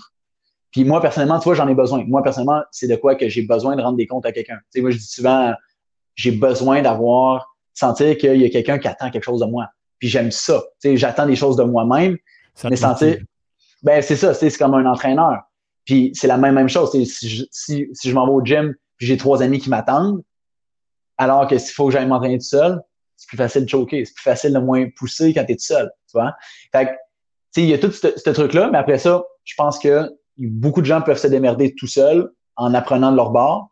Mais après ça, c'est sûr, je pense que ça va plus rapidement en ayant un mentor. Puis, ben, c'est ça. Fait que, mais bon, ben, un exemple, c'est euh, l'expérience. Je veux dire, encore une fois, on ne parle pas d'un mentor payé, mais un mentor en général. vraiment. Tu sais, je veux dire, moi, je, euh, oups, c'est pas de problème. Euh, le téléphone est tombé. quand, tu sais, les, les, les, 30 ans d'expérience que j'ai en arrière de moi, ouais, ben, ça peut servir à quelqu'un, tant mieux, right? Mais ben oui, vraiment. C'est le même principe. Mais je suis d'accord avec toi. Fait que là, on va revenir à la base. Tu es rendu donc dans cette entreprise-là et euh, euh, disons qu'ils ne suivent pas ils suivent pas ton développement. Parce qu'en fait, toi, tu te dis, regarde, je veux développer ce pays-là. Euh, voici ce qu'il faut faire, puis les autres disent, ben non, nous, on va faire ça de notre manière, puis évidemment, ça ne fonctionne pas. Ah, puis en plus, c'est des gens qui ont de l'expérience qui leur disent ça. Là, ils ont eu un million de personnes, ils ont généré 100, 100 millions de chiffres d'affaires par année. Là. Genre, ils leur disent ça. Mais tu sais, mais c'est de la bureaucratie. C'est de la bureaucratie. C'est parce que rendu à bout de temps, les gens qui prennent les décisions ne sont plus ceux qui veulent faire de l'argent. Ouais. Il y a trop, trop d'étapes au décisionnel. Qu'est-ce qui se passe mm-hmm. après ça? Ben, à ce moment-là, à ce moment-là, je suis au cégep. Là, je me rends compte que ça va être un échec monumental. Je me rends compte, là, genre, je suis comme, OK. Euh, c'est moi, dans ma tête. Et t'es aux études, t'es au cégep? J'étais aux études, là. Tout le long, j'étais au cégep. OK? J'étais au cégep à, à Québec. Euh, j'ai fait cinq fois puis Limoilou. Puis, euh, fait, que là, je suis aux études. Je te mets euh, plein écran deux secondes. Mais ouais, vas-y, vas-y. Je te parle pas. Vas-y, continue, s'il te plaît. Yes. Donc, c'est ça. Fait que là, je suis aux études. Je rush ma vie en, dans plein de choses. Puis là, je me dis juste, je vais décrocher, tout je fais un projet de crypto-monnaie euh, en, en, en, MLM pendant deux mois. Je me rends compte que c'est un, ben, pas un scam, mais je me rends compte que ça fonctionne pas. C'est, c'est n'importe quoi, que c'est trop visionnaire, il n'y a, a, pas de concret. Après, après, deux mois, je me rends compte, ah, là, je suis écœuré des MLM, tu vois. Puis je suis écœuré, je veux plus rien en entendre parler. Parce qu'il arrive une affaire quand tu as eu un petit peu de, de récit dans le réseau, quand tu veux plus en entendre parler, tout le monde t'approche, tu vois. tout le monde t'écrit. Tes anciens amis, tes, ben, parce que des anciens, des personnes euh, qui, qui ont été tes mentors, des personnes euh, qui étaient dans tes équipes, l'ami de la cousine qui savait que tu faisais ça. Fait que, là, je veux plus rien savoir. Je suis juste concentré. Je m'étais fait une blonde à ce moment-là. Je me focusais juste sur, admettons, euh, sur, sur la vie. Tu sais, je vivais la jeune vie d'adolescent, puis euh, j'apprenais sa crypto, je commençais à triper crypto, puis à investir là-dedans. C'était un bon moment pour le faire. Ça grimpait tout le temps. Jusqu'à temps que le mois de décembre 2017 embarque, puis là, euh, ça crache, puis là, après ça, ça, ça c'est dans, l'époque juste avant BitConnect. Là. Moi, c'était pas BitConnect, la compagnie dans laquelle j'étais, là, c'était, ben, ça, je peux le dire, ça s'appelait Starbit. Fait que c'était vraiment cool comme petit projet, mais c'était pas quelque chose que je voyais qui avait du long terme. J'étais curieux, je veux plus rien faire. Je me rends compte que j'ai pas fait de gagnant avec ce projet-là. L'industrie, pour moi, c'est fini. Tout le monde commence à m'approcher. Là, je me suis dit, écoute, on va faire de quoi? Je dis, je pense qu'il faut que je démontre quand même du respect aux gens. Parce que la plupart des gens qui, qui m'approchaient, c'était des gens que moi j'avais déjà approchés, qui, qui, avaient été dans mes équipes ou que on avait un relationnel intéressant. Je me dis, je vais faire la job d'un ami puis m'asseoir avec eux. Mais moi, là, ma vision à ce moment-là, c'est je vais les défoncer puis leur montrer que c'est un Ponzi, quand, cette compagnie-là. J'étais comme, là, je vais leur montrer qu'il n'y a pas de réel client dans cette entreprise-là. Ah là, là, je vais leur montrer que le produit n'est pas compétitif. Fait que là, je commence, mon seul but, c'est défoncer tous les gens qui m'approchent. Je, je suis. Fait puis là, là tu sais, c'est pas une bonne intention, Mais je me dis, au moins, je vais leur montrer, parce que moi, dans ma tête, j'avais tout compris, j'ai 21 ans à ce moment-là. T'imagines-tu l'ego que ça a, là? Fait que, euh, fait que tu sais, là, j'étais craqué. Puis là, je me rends compte, puis là, je, me, je, m'en fais présenter. Puis là, je me rends compte qu'il y a vraiment des compagnies qui sont legit, qui sont cool. Okay? Puis je me rends compte que, puis là, je vais dire une petite madame Tupperware. Okay? J'ai une petite madame Tupperware. Tout le monde connaît cette compagnie-là, c'est pour ça que je la prends. Qui me parle, puis là, qui vient. Vas-y, vas-y, vas-y, parce que j'aurai un commentaire après. Mais vas-y. Ben, c'est ça. Fait que là, j'ai une petite madame Tupperware qui vient, qui me présente son projet. On s'entend-tu? J'ai 21 ans, je fais 6 pieds 3, euh, je suis un athlète de toute ma vie. Tu me vois-tu parler de plat de plastique? Ça fait zéro avec ma personnalité. J'habite encore chez ma mère. Genre, ça fait pas. Genre, comment tu veux que je sois passionné par de quoi? J'habite chez ma mère. C'est même pas moi qui fais mes boîtes à lunch. Fait que, tu sais, j'étais un bébé à ce moment-là. Non, j'ai 20 ans à ce moment-là. Là, je suis comme, non, oui, ça. Fait mais je l'écoute, par exemple. Puis là, j'entends de quoi que moi, a changé ma vision de cette industrie-là. Puis c'est pas la compagnie nécessairement que j'apprécie le plus, c'est pas une compagnie que je déteste non plus, mais elle m'a changé la vie. Dans le sens qu'elle a dit. Tupperware, là, on parle. Ouais, Tupperware. Puis là, elle m'a dit. T'es pas le premier qui dit ça, hein, en passant. c'est ça. Puis là, elle m'a dit, écoute, j'ai 100 représentants. Euh, je dis, OK. Elle fait, sais-tu combien de chiffre d'affaires je génère par mois? Là, je dis, ben, vas-y. Fait que là, elle me dit, j'ai, euh, il me semble que c'était 100 000 et plus. OK? Je me rappelle plus le chiffre précis. Fait que là, c'est comme, c'est énorme, là, que 100 représentants. Et 100 personnes qui parlent de plats, puis qui a 100 000. Fait que là, je dis, puis là, dans ce moment-là, j'ai deux réflexions, moi. C'est soit ils ont juste vendu des gros paquets de démarrage, là, comme certaines entreprises font, là, puis qu'ils ont juste acheté des stocks, puis là, ils en ont plein de garages, OK? Puis soit qu'il y a eu vraiment beaucoup de clientèle. C'est un des deux cas. Fait que je dis, es-tu capable, ou c'est peut-être un mix des deux, tu sais. Fait que là, je dis, es-tu capable de me dire, tu as combien de clients? Fait que là, là, elle me sort de quoi, là? Qu'elle a plus que 1500 clients par mois. Fait que là, je fais, attends, là, je vais commencer à faire les calculs. Là, je commence à calculer. Là, je commence, je dis, c'est quoi ton panier moyen? Là, elle me donne ses chiffres, tu sais, le panier moyen de par client. Fait que là, elle commence à montrer. Je dis, OK, tes représentants, c'est quoi en moyenne le stock d'inventaire qu'ils achètent puis qu'ils revendent? Là, je commence à calculer, puis là, je suis comme, ah ben, colique. C'est ça le vrai marketing de réseau. C'est, je prends un produit, mettons que j'aime mes écouteurs, OK? Je prends un produit, j'entends, puis je le vends à un client.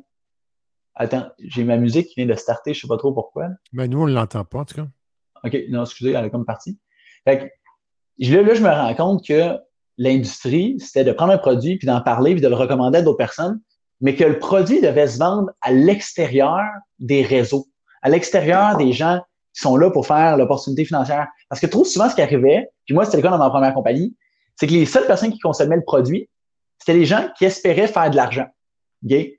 Puis la seule manière qu'on les restait, c'était en les, moi j'appelle ça en, en, les sectisant, je sais pas trop, en faisant en sorte que ça soit une secte là, quasiment. Là. Puis que la seule raison, c'est ça, puis la seule raison pourquoi ils consomment le produit, c'est parce qu'ils se disent, ah, à un moment donné, je vais faire 10 000 dollars par jour. À un moment donné, je vais être comme cette personne-là. À un moment donné, puis là, tu sais, c'est ça. Puis là, la seule raison, ils consomment, ils consomment, ils consomment, juste dans l'espérance de faire de l'argent. Puis là, j'étais comme, Tupperware m'a montré qu'il pouvait avoir des clients. Il pouvait avoir des gens qui n'avaient rien à foutre de l'argent, puis qui consommaient un produit ou un service. Ben, un service, j'y crois pas tant que ça, là, mais un produit pour ses bénéfices concrets. T'sais, la raison pourquoi il y a plein de gens qui ont des Tupperware et des intellifrais chez eux, et puis je suis pas chez Tupperware, je dis, c'est parce qu'ils aiment les, les, bénéfices, ils trouvent que leurs légumes restent plus longtemps beaux, ainsi de suite, ainsi de suite, que leur viande. Ils consomment pour ses bénéfices. C'est ça, tu sais, quand je te dis j'ai un point à faire par rapport à Tupperware, c'est exactement ça. En fait, il y a des entreprises euh, qui sont là depuis toujours parce que le produit est de qualité. Vraiment. Tu sais, je peux en nommer d'autres. Euh, Amway est un, très bon exemple. Avon est un très bon exemple. Amway, malheureusement, ce n'est pas tous leurs produits qui sont de qualité.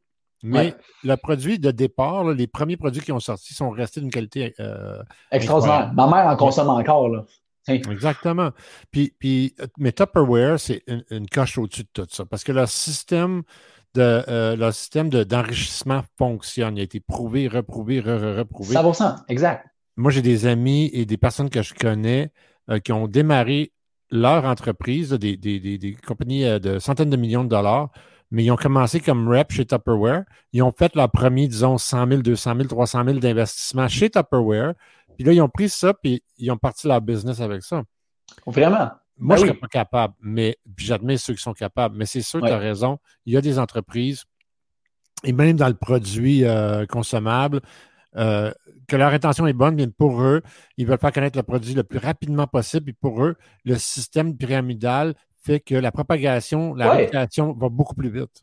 Ben c'est ça. Puis tu sais, puis moi, moi je regarde, tu sais, je regarde certaines entreprises, même si ont des produits, des trucs de même. Moi, quand je les regarde, je suis comme tout le temps, je demande tout le temps, c'est quoi le volume entre les clients, le volume d'affaires, ton volume d'affaires, ça vient-tu de tes clients, ça vient de tes distributeurs, ok? Puis tu sais, ça vient de où? Puis parce que c'est tes ventes la réalité là. C'est s'il y a des gens, tu sais, moi, maintenant, je regarde, je regarde nos chiffres. Tu sais, comme nous, on, fait des milliers et milliers de clients, mais c'est parce que les gens aiment nos produits. C'est parce qu'on démontre les bénéfices. Puis si j'avais juste mes représentants qui consomment, j'ai un fucking gros problème, tu sais.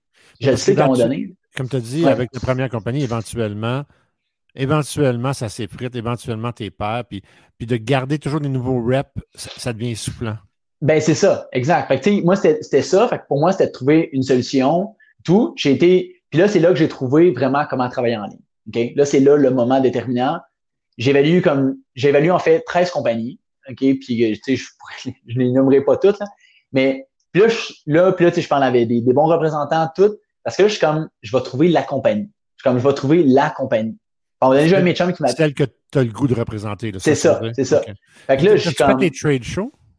T'as-tu fait des trade shows, hein?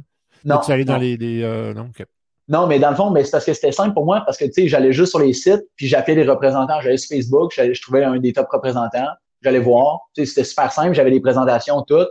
Écoute, je me suis fait envoyer des produits par plein de compagnies, qui voulaient nous avoir, toutes parce qu'ils savaient que j'étais craqué, qu'on a quand même démontré des résultats dans le passé.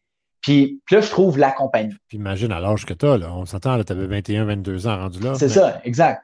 Fait, ah que là, tu sais, puis moi, j'étais comme, tu sais, j'avais des critères dans le sens que, tu sais, moi, une compagnie qui voulait m'acheter, tu sais, qui, tu sais, qui voulait trop me, tu sais, il y en a des fois qui donnent de l'argent upfront avant que tu aies fait des résultats.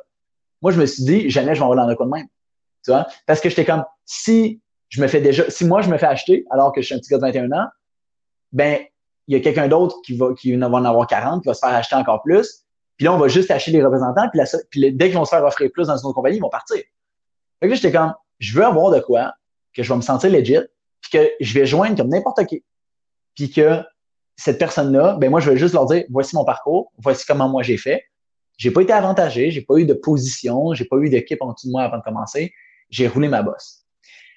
niveau business financier, c'est probablement pas l'affaire la plus intelligente, mais niveau long terme, puis niveau intégrité, puis vision, je me sentais tellement bien. Puis c'est pour ça que, puis là, j'ai trouvé cette compagnie-là. J'ai un gars de 23 ans qui me montre qu'il avait fait comme, je pense, qu'il faisait, il avait fait 25 000 ce mois-là, puis 95% de son chiffre d'affaires venait des clients. Fait là, je fais comme, bam. Il y avait 400 personnes, il avait fait comme 500 000 de volume. Ça fait un petit peu plus que 1200, 1300, il me semble, ce que je me rappelle, de volume par personne. Il était capable de me démontrer combien de clients en moyenne avait par personne. C'était comme genre 7-8 clients par personne. Là, j'étais comme, OK, on fouillait ensemble. Il montrait d'autres personnes qui avaient des résultats. C'était bâti sur la clientèle. C'est des produits consommables que les gens allaient refaire. Tu sais, allaient reprendre aussi pour leurs bénéfices. Là, j'étais comme, j'ai trouvé ce que je voulais. Je commence à être craqué. On lance tout. Finalement, écoute, il me baisse le plan de rémunération après un an. On est un petit peu dégoûté. C'est quoi ça? Euh, juste m'expliquer ce que tu veux dire par ils baissent votre rémunération. ils ont, changé la rémunération, dans le fond. au niveau de la vente, on faisait comme 45% au début. On est passé à 22. genre, on s'est fait, euh, on s'est fait, puis là, ils font miroiter que c'est mieux de d'autres manières, tout. Là, j'étais comme. Oui, oui, c'est ça. Parce que euh, je sais qu'en photographie, là, tu sais, les, les iStock et tout ça, là, euh, euh, ils sont rendus à 1% puis une pièce par photo que tu vends qui vaut peut-être qu'eux autres revendent 300 Mais l'argument, c'est toujours qu'on réinvestit cet argent-là dans l'entreprise. Ben, c'est ça, c'est ça. Ben, tu puis souvent, tiens, mettons, là, je veux pas rentrer trop technique en réseau, mais tu sais, c'est pas parce qu'une entreprise te dit qu'il redonne 50% au terrain ben, le 50% il est où? Il est-tu à trois personnes? Il est-tu à 10 personnes? Il est-tu à la masse? sais, on peut en parler très longtemps. Puis, nous, c'est des affaires que moi, j'ai appris en joignant, en joignant de, ma, ma, ma dernière compagnie. Parce que là, ils nous ont, ils nous ont pas, moi, personnellement, je vais dire, parce que je veux pas parler non plus contre cette compagnie-là, parce qu'il y a des gens qui savent c'est laquelle, même si je la porte pas dans mon cœur en ce moment. Mais, tu sais, je me suis senti un manque de respect. Je m'étais pas fait communiquer. J'avais fait des appels avec les personnes qui était en charge du territoire nord-américain. Je me l'ai pas fait dire alors que c'était prévu depuis des mois. J'avais perdu confiance. J'étais comme, bon, là, là, j'étais comme, c'est, là, là j'avais bâti de l'influence vers un beau groupe de gens. J'avais développé des belles équipes. On faisait quoi? Du 25 000, 50 000 dans ce gap-là de chiffre d'affaires par mois. Ça allait bien. J'ai 21 ans à cette époque-là. Moi et ma blonde, on s'est rencontrés dans cette compagnie-là. On, est, on, on sait ce qu'on veut plus, puis on sait absolument ce qu'on veut. Là, on, sait qu'on veut avoir certaines choses, certains éléments. Puis là, on sait comment travailler en ligne. On l'a appris. On a appris à générer des prospects. On a appris à communiquer en ligne. On a appris à faire des stories intéressantes. On a appris à ne pas être un panneau publicitaire pour euh, sa, son, entreprise. C'est moi, quelqu'un qui s'en va. Moi, je mets, des fois, je mets au défi les gens. Je dis, va sur mon mur puis essaye de dire je suis dans quelle compagnie. C'est genre, la plupart des gens ne savent pas. Puis la raison pourquoi je le fais est complètement intelligente, puis c'est que je crée de la curiosité. C'est que les gens viennent m'écrire puis ils me disent C'est quoi ton compagnie? Je peux-tu me parler? J'ai toutes les mêmes valeurs que toi, j'ai jamais trouvé cette compagnie-là. Puis là, les gens viennent parler parce que moi, ce que je veux, c'est avoir des discussions avec le monde pour leur dire, moi t'expliquer pourquoi c'est différent. Moi t'expliquer pourquoi moi, pardon, je baisse un peu là, j'étais haut. Mais puis, tu sais, là, c'est comme là, je partage ma vision. Puis là, le monde, ils comprennent pourquoi je suis autant drivé. Tu vois? Puis ben, genre, vas-y, vas-y. Tu te rappelles, euh, tu te rappelles moi-même, je t'ai envoyé un message parce que j'étais vraiment intrigué à la fin. C'est comme, OK, on ne sait jamais c'est quoi qui va, en fait, le gars. Là. Tu sais, c'est comme. Ouais. Euh, tu sais, c'est. Puis ça m'avait intrigué. Et. Tu sais, on a jasé ensemble, puis depuis, je pense, je, t'ai envoyé, je pense, cinq ou une dizaine de personnes là, en disant Allez voir Étienne. Fais pas de. tu sais, ils vendent du MLM, là, puis je suis comme Non, non, non, tu peux vendre du MLM, là, va, va voir Étienne. Tu vas avoir du bon MLM. ben, c'est ça, tu sais, comme nous, nous, dans le fond, ce qu'on a fait, tu sais, j'en ai plusieurs, tu sais, j'en ai dans, j'en ai dans, mes, dans, dans, nos équipes qui sont, qui sont beaucoup plus directs que, que nous. Mais moi, personnellement, ce que j'aime, c'est jaser avec le monde. OK? Tu sais, ce que j'aime, c'est d'avoir des conversations, puis de vraiment, tu sais, je pense que l'entrepreneuriat, c'est de, puis, tu sais, je pense pas que marketing de réseau, je pense que c'est plus, c'est l'entrepreneuriat, mais tu sais, intra, intrapreneuriat, là, parce que c'est pas toi qui développe le concept, mais tu sais, il faut quand même, tu as toutes les mêmes actions de développement de marché aussi c'est de l'entrepreneuriat. C'est, de l'entrepreneuriat. Parce que le produit, c'est le, le, le, produit, c'est toi. Oui, exact. exact. La grosse différence entre M&M, en fait, le produit, là, euh, ça pourrait être euh, une trombone. Puis la personne serait contente de l'avoir parce que la personne qui a vendu, c'est une personne de confiance. 100% Moi, non, non, c'est ça. Ben, tu vois, fait moi, c'était, cet élément-là. Puis là, j'étais comme, je veux pas devenir un influenceur nécessairement. C'est pas mon but. Je veux pas euh, avoir, tu sais, mon but, c'est pas avoir, tu sais, moi, je dis souvent aux gens, moi, mon but, c'est pas avoir des likes. Moi, mon but, c'est d'avoir des ventes. Mon but, c'est d'avoir des partenaires. Fait que, genre, je suis pas drivé. Tout le monde aime ça, savoir des likes. Tout le monde aime ça, avoir de l'acceptation sociale. on aime tout ça. Puis genre, mais là, j'étais comme, moi, comment que je peux faire pour être capable de générer des prospects, pour être capable de parler avec ces personnes-là potentielles pour mon entreprise, avoir de la clientèle? On a développé tout un système. Puis là, c'est là que j'ai rencontré Stéphane, que tu as peut-être vu déjà sur mon, sur mon profil. Puis Stéphane, il m'a montré de l'attraction. Il m'a montré comment bien parler aux gens. Il m'a montré en communication. Il m'a fait améliorer plein de petits points, de me fine-tuner. Il était tout le temps en train de me tuner. Genre, moi, pour moi, parler aux gens, c'était pas compliqué. Mais il fallait que je génère bien les prospects. Il fallait que les gens viennent vers moi aussi. Puis que les gens se demandent, ah, qu'est-ce que tu fais là, finalement? Tu vois? Pas juste ça, parce que vu que tu es dynamique, tu es super motivateur. Euh, euh, la motivation, ça a, ça a une espérance de vie. Ouais. Je veux dire, oui, tu es motivé sur le coup, mais il faut que tu regardes garder aussi. Garder intéressé, ça, c'est un, facteur qui est important dans, la vente, euh, surtout dans la vente directe comme ça. Oui, vraiment, vraiment. je te dirais, c'est le système qui va être le plus puissant que toi. en réseau, oui. comme par exemple, moi, je dis, on, dit, on parle souvent d'être duplicable en réseau, de faire les affaires que tout le monde peut faire. Puis moi, je sais que je suis pas duplicable, mais je sais que mon système l'est. Tu vois, je sais qu'il n'y a pas de personne, tu sais, c'est rare, mettons, des gens qui vont contacter ou parler avec beaucoup de gens. Non, c'est ça. même si ton, système, ils ne sont pas toi, ils ne jamais, ils pourront pas générer ton réseau peut-être mieux, peut-être pire. Oui, exact. Bien la même chose que toi. Mais j'ai une question, ok, j'ai encore, je suis fatigué, je reviens toujours en arrière parce que tu as plein non, non, c'est bien sûr. Euh, Bon, premièrement, moi, je vois ton évolution parce que, tu sais, je te check, puis j'essaye de, j'essaye, quand j'ai le temps, de, d'interagir avec toi, puis de liker ce que j'aime, puis de ne pas liker ce que j'aime euh, c'est moi, ça, que je viens de même.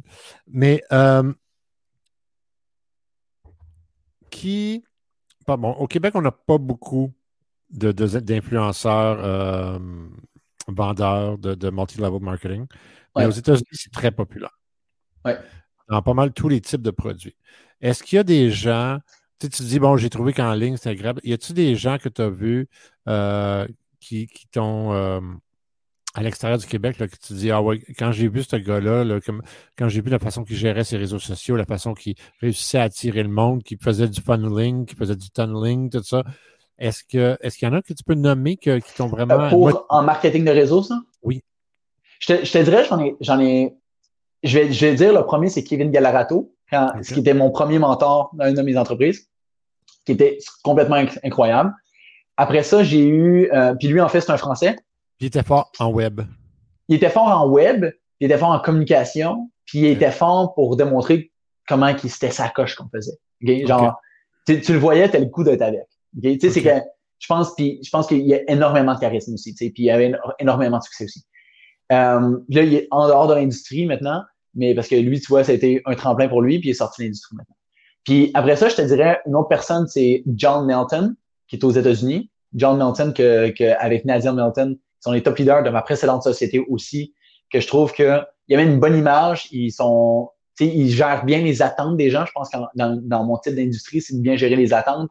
C'est de dire, ben écoute, si tu veux travailler 5 heures, arrête de me dire que tu veux faire 1000 pièces par mois en travaillant 5 heures par semaine. Genre, 25 heures, c'est comme, tu seras pas payé ce salaire-là avec 20 heures dans ton, tu tu ne vaux pas ça encore. Faut, va falloir que tu mettes du temps. Tu sais, j'aime ça parce qu'il dit les vraies choses, donne des bonnes stratégies web aussi que j'utilise souvent avec mes équipes. Je te dirais, l'autre personne qui est, qui est le, qui est une des personnes avec qui je travaille, s'appelle Tim Sells. Lui, c'est vraiment un éducateur dans l'industrie. C'est, euh, tu vas voir, c'est T-I-M Sells, S-A-L-E-S. Puis euh, Tim, en fait, lui, il a, je te donne un exemple. En, ce moment, il y a un mouvement aux États-Unis qui est anti-MLM. OK? Ils font des vidéos anti-MLM. Oui, oui, oui, je sais c'est qui. Tu vois? Ben, Tim, Tim c'est, un, un, de mes parents, en fait. Puis euh, ben, Tim, ce qu'il fait, c'est que, par exemple, moi, j'ai envoyé la vidéo d'une fille qui s'appelle Callie. Puis Callie, là, elle bâche le réseau. Puis c'est comme ça qu'elle est devenue super populaire sur les réseaux sociaux, euh, sur euh, tout, parce qu'elle, elle disait, c'est facile de bâcher sur quelque chose, c'est facile. Là. Elle prenait des filles là, qui disaient des attentes incroyables. Là. Elle donnait des résultats perte de poids euh, qui n'avaient pas de bon sens. Puis elle prenait ça, puis là, elle était comme, Have you seen this girl? Elle fait n'importe quoi. Puis elle dit, elle dit, They're not MLMers, they are all scammers. Puis elle, elle parle fort. Elle veut nous montrer à quel point. Euh, c'est ça. Fait que Tim Cell, c'est lui. Ouais, exact. Puis, euh, puis Tim, en fait, c'est ça, il a fait une chaîne qui éduque les gens sur l'industrie. Par, par exemple, tu sais, quelqu'un qui me dit qu'il est agent immobilier, ben, aux États-Unis, on a pris les statistiques. Puis si tu veux faire 100 000 par, euh, ben 50 000 par année, tu as plus de chance en le faire avec le MLM en ce moment que le faire avec l'agent immobilier, avec, l'immobilier. Admettons, si tu es agent. Tu as plus de chance de le faire en, en faire du marketing de réseau que de le faire avec YouTube, par exemple. Et tu vois, il a tout pris les stats. Tu dis, tu veux comparer. Tu sais, il, il ouais, éduque énormément. Avant la COVID, là, parce que pendant la COVID, je peux te dire que les agents immobiliers, euh, ils ont refait leur année euh, solide. Là. Ça, c'est sûr. Ça, c'est sûr. ça a été quelque chose. Mais, mais tu vois, lui, oui, de façon générale. exact. Il a, il a, raison. Je veux dire, mais encore là, tu sais, il y a toujours les exceptions. C'est les exceptions qui font les chiffres. Il faut toujours se rappeler de ça. Ouais. Tu sais, puis, ben, ce que je Ouais, mais ce que excuse-moi de te couper, mais ce que je dirais, c'est que ce que, ce que lui a fait, c'est qu'il a, a, engagé un, statisticien que, que, nous, on a la chance de collaborer aussi avec notre entreprise, qui s'appelle Yen. Puis Yen, dans le fond, ce qu'il a fait, c'est que c'est un statisticien doctorant tout, fait qui, a fait son doctorat. Puis il l'engage, puis il dit, écoute, on va aller prendre toutes les stats. OK? On va aller prendre toutes les stats de toutes les industries. Puis genre, quelqu'un qui veut venir nous challenger, puis là, les, les tu mettons Dan Locke, okay, qui est le king du high ticket, tout, que moi, je déteste pertinemment. C'est le king de rien du tout. Là. Il n'y a pas une scène, ce gars-là. C'est ça. Un... Il paye encore son, Bentley par mois. Là. Arrête. C'est ça. mais, mais, fait, pour, pis, mais tu vois, lui, il était super. Tu sais, oh, I hate MLM. Mais tu sais, la réalité, c'est que le MLM n'est pas le problème. C'est les gens qui sont dedans la plupart du temps le problème. Tu vois? C'est les gens, comment ils sont éduqués. Je, je, je, pense que si. Ah, je pense, sincèrement, je pense que c'est tellement relatif à la personne. Je pense que ouais je pense que, par exemple, pour toi, le MLM, ça fonctionne bien parce que c'est dans ton type de tempérament puis tu es capable, mais, mais c'est pas pour tout le monde. C'est pas une formule qui fonctionne pour tout le monde. Et pas tout le monde ont, le, le, moi, je, dirais le, pas l'espérance de vie, mais, mais le souffle. Parce que ça prend beaucoup de souffle. Tu, disais, tu disais que tu es un athlète, là. Ben, ben, ben, ça, ce côté-là de toi, le, le, le coureur, celui qui a, qui a, du souffle longtemps. Là. Mais ça, c'est hyper important dans ce type d'instrument. Moi, je ne l'ai pas, ça. Peut-être qu'il y a des produits que je serais capable de le faire. Moi, je suis capable de monter la stratégie et de te dire comment le faire, mm-hmm. mais je n'ai pas l'endurance euh, de, monter une équipe qui va monter une équipe qui va monter une équipe qui va monter. Je ne mm-hmm. l'ai pas. Ce n'est pas, pas, dans ma nature. Par contre, j'admire ceux qui font quelque chose de bon. Et ma problématique n'est pas, n'est jamais avec l'individu qui fait du MLM. Ma problématique est toujours avec l'entreprise derrière. Pas tout, il y a certaines entreprises qui sont malheureusement qu'à l'argent, sont rendus trop gros, trop, trop volumineux, puis mhm. il n'y a plus d'intérêt, qui vendent des produits. Tu sais, une, une, pâte à dents à 10$, là, ça commence à être cher. La pâte à dents, excuse-moi, là, mais c'est ça. Ah, j'en ai à 10$. Là. Il va falloir que je te parle pourquoi elle est à 10$. Là, tu vois? Ouais, t'es mieux de m'expliquer ça solide, à part les 4$ ah qui doivent être distribués par, parmi les gens dans le réseau, parce qu'il y a ça aussi. Ben, je, te, je te dirais, il y a, il y a beaucoup, beaucoup de gens qui disent Ah, souvent les produits sont trop chers, euh, ci, de ça, puis que ah, c'est pour payer la structure, tout. Mais il y, a, il y a deux réalités là-dessus. La première, il y en a que c'est vrai. Il y en a que c'est complètement trop cher. Tu vois? Il y en a que tout. La deuxième affaire, ben, je te dirais, il y en a trois. Après ça, c'est l'économie d'échelle, on peut en parler aussi. Une compagnie qui s'en va chercher des super bons ingrédients, puis qu'il n'y a pas beaucoup de gens encore qui distribuent, ça coûte plus cher au début, il y a ça. La troisième affaire qu'il pourrait avoir, c'est que ben, le produit est vraiment de haute qualité. Tu sais, dans le sens, Tupperware, tu sais, je reprends Tupperware, tu sais, moi, je reprends mes gens, mettons, là, dans, dans mon organisation. Moi, je mets un produit, là, sur un, je mets mon produit, disons, sur une étagère. OK? Ouais. Il se vend pas. Tu comprends? Parce que souvent, sur les étagères, mais je le mets à côté d'un autre produit, là, le compétiteur. Il va pas se vendre. Puis la raison pourquoi que les gens ont fait du marketing de réseau, c'est parce que souvent les produits sont plus dispendieux, sont plus, il y a plus de technologies souvent dedans aussi. Il y a plus de recherches, il y a plus de certifications, et plein de choses comme ça. La raison pourquoi il faut qu'il y ait ça, c'est qu'il faut qu'il y ait des explications à côté du produit. Il faut que ça, ça puisse être démontré en puisse, tu sais, par exemple, que si c'est une crème, mais ben, à côté d'une autre crème, mais tu as besoin de la cosméticienne qui vient t'expliquer pourquoi ce produit-là, Estelle Lauder, vaut plus que l'autre produit, par exemple, de, de bas gamme. Il faut qu'il explique la technologie, ainsi de suite. Il faut que, par la suite, disons, nous, on a un, on, on a un de nos produits, par exemple, disons que ça, je ne vais pas pitcher ma compagnie, là, mais disons que j'aurais un café, puis il y aurait l'autre café. Compagnie, ben, check, check. Moi, j'ai cette bouteille-là, OK? C'est un, qui, qui, est filtrante. J'ai, j'ai la bouteille Brita, tantôt on voyait. Brita, OK, ouais, c'est ça. Une bouteille filtrante. parler de ça, oui. Vas-y, vas-y, euh, explique-moi. Ben, par exemple, Brita. Le filtre est 8 piastres. OK? Le, La bouteille en tout, ça coûte genre 20 piastres, puis tu peux changer ton filtre. C'est super accessible. Par contre, c'est quoi l'utilité que tu vas faire? C'est juste pour le goût, filtrer le goût du chlore ou du, de certaines personnes ont peur du fluor. Ça peut faire la job. Par exemple, combien de temps ça va faire la job? Okay? Combien de temps il va falloir que tu changes ton filtre? Sais-tu quand il va falloir que tu le changes? Okay? Par exemple, moi, avec ma bouteille, ben, je sais exactement qu'est-ce qu'elle va filtrer, sur combien de niveaux elle va filtrer. Si je m'en vais dans l'eau, par exemple, en tant que randonneur, je vais pouvoir, par exemple, boire mon eau en sécurité? Certains mes compétiteurs, ils peuvent le dire que oui, D'autres, c'est des peut-être, tu vois? Oh, ou c'est des 80% 20% de chance de mettre ça dans ton corps? Tu sais, fait que moi, par exemple, la plupart de mes clients, qui, par exemple, qui vont prendre un de ces produits-là, qui sont surtout des gens qui sont des randonneurs ou ainsi de suite, okay, puis c'est un produit plus niché, celui-là. Puis, mais souvent, c'est des gens qu'il faut que je leur démontre les avantages du produit. Puis qu'ils connaissent ça. Montre-nous le produit. OK. Donc, ça, euh, juste pour que je le décrive pour ceux qui sont en audio. Ouais. Euh, c'est une bouteille d'eau à peu près standard, un peu plus longue.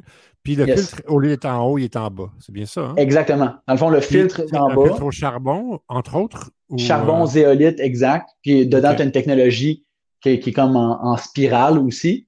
Donc, puis les gens, ils vont avoir ça. nous, par exemple, une des affaires qu'on fait, c'est qu'on filtre un coke avec ça. OK? On filtre un code. Quand, vous faites un exemple, donc ça devient comme euh, transparent, puis tu, fais la, démonstration. Euh, Exactement. Et donc, la bouteille, juste pour que je comprenne bien, le, le comme moi j'utilise Brita en effet, mais moi j'ai le, jug Brita, right? Le gros jug avec mon filtre au, charbon. Euh, j'ai le gros gros filtre. Mm-hmm. plus le filtre est sale, plus l'eau prend du temps à se à, se, filtrer. À se filtrer, right? C'est ça. à un moment donné, là, quand tu es dû, c'est c'est long à remplir la, la, la euh, votre technologie à vous autres, ça fonctionne comment? Donc, est-ce que c'est la même chose ou le filtre, tu le changes ou tu le nettoies? Ou, euh? fait que dans le fond, ouais, ça, ils appellent ça des backwash. OK? Quand tu peux laver un filtre, souvent, c'est pas un bon filtre, malheureusement. Tu comprends? Ça veut dire que ça, ça passe quand même à travers tout. Fait que nous, il faut vraiment le changer. Nous, ça va dépendre de l'utilisation de la bouteille. C'est entre 500 puis 1000 litres, dépendamment. Okay? C'est beaucoup. Là, tu vois... Ouais, quand même, c'est quand même vraiment bon. Puis, je te les... Pardon? Ouais, c'est ça, c'est un litre. Exact. Un litre. Puis, fait que, les gens, ils vont quand même l'utiliser. Mais tu sais, je, te, je mets ça à côté de Brita, là, sur un étagère au Provigo, là. Le monde, là, ils savent pas. Puis j'ai beau l'écrire sur mon truc. Tu sais, j'ai beau faire un marketing de fou, mettre un, un stand tout. Les gens qui consomment, par, exemple, qui veulent avoir ce taux-là, ben, c'est, ils veulent avoir une réponse rapide ou ainsi, de suite. Nous, le, marketing de réseau, la raison pourquoi il est fait, ben, c'est pour justement qu'il y ait des explications, puis qu'il y ait un relationnel qui se développe aussi. Même affaire, c'est un plus Ziploc à une pièce, t'en as un à 50 pièces de, de Tupperware, ben, il y en a plein qui vont prendre celui Ziploc. Mais si on les explications, ben, finalement, ils se rendraient compte que Tupperware serait mieux pour leurs besoins. Fait que, fait que le, vieux Bonze, là, il va t'expliquer ça, ça là-dessus. Vas-y. En fait, ton produit se vendrait plus que Brita sur le côté si l'argent euh, qui est ventilé à travers tes niveaux de représentants était réinvesti en marketing ou en publicité. C'est quand moi je bâtis euh, une stratégie euh, de mise en marché pour une entreprise qui veut aller dans l'MLM, et en passant, mm-hmm. C'est jamais le, euh, il n'y a jamais personne qui est venu me voir en me disant je veux faire une, compagnie en MLM. C'est le produit, je regarde le produit, puis dans mon analyse, je détermine que ça serait plus facile à commercialiser en euh, en français, c'est quoi? En marketing de, Marketing relationnel, oui. En marketing relationnel. C'est comme ça que je le détermine, puis après ça, je bâtis la stratégie en conséquence. Ouais. Et, euh, le marketing relationnel, c'est pas obligatoirement du, multi, du multipalier avec plusieurs Exact. Ça peut juste être vente directe. Hein. Exactement. Mais la différence est là. En fait, c'est juste la façon que tu vends ton produit, elle est plus directe, comme tu dis. Tu as, une chance de, de, mieux expliquer tes choses. 100%. Mais les, les consommateurs, là, euh, on a appris avec le temps, tu sais, sex sells, comme ils disent, ils, ils, vont acheter ce que leur cœur leur chante. En, étagère, c'est ça. Donc, si tu as fait une campagne de marketing qui font, un, la démo... En fait, 80% de la campagne de marketing doit être pour charmer le client, puis 20% pour l'instruire. Parce que comme ils disent tout le temps, le gros problème en publicité, c'est que ton produit réussira jamais si tu dois instruire ton client. C'est, la base de, la publicité, c'est ça va te coûter beaucoup, beaucoup, beaucoup, beaucoup plus cher d'instruire ton client.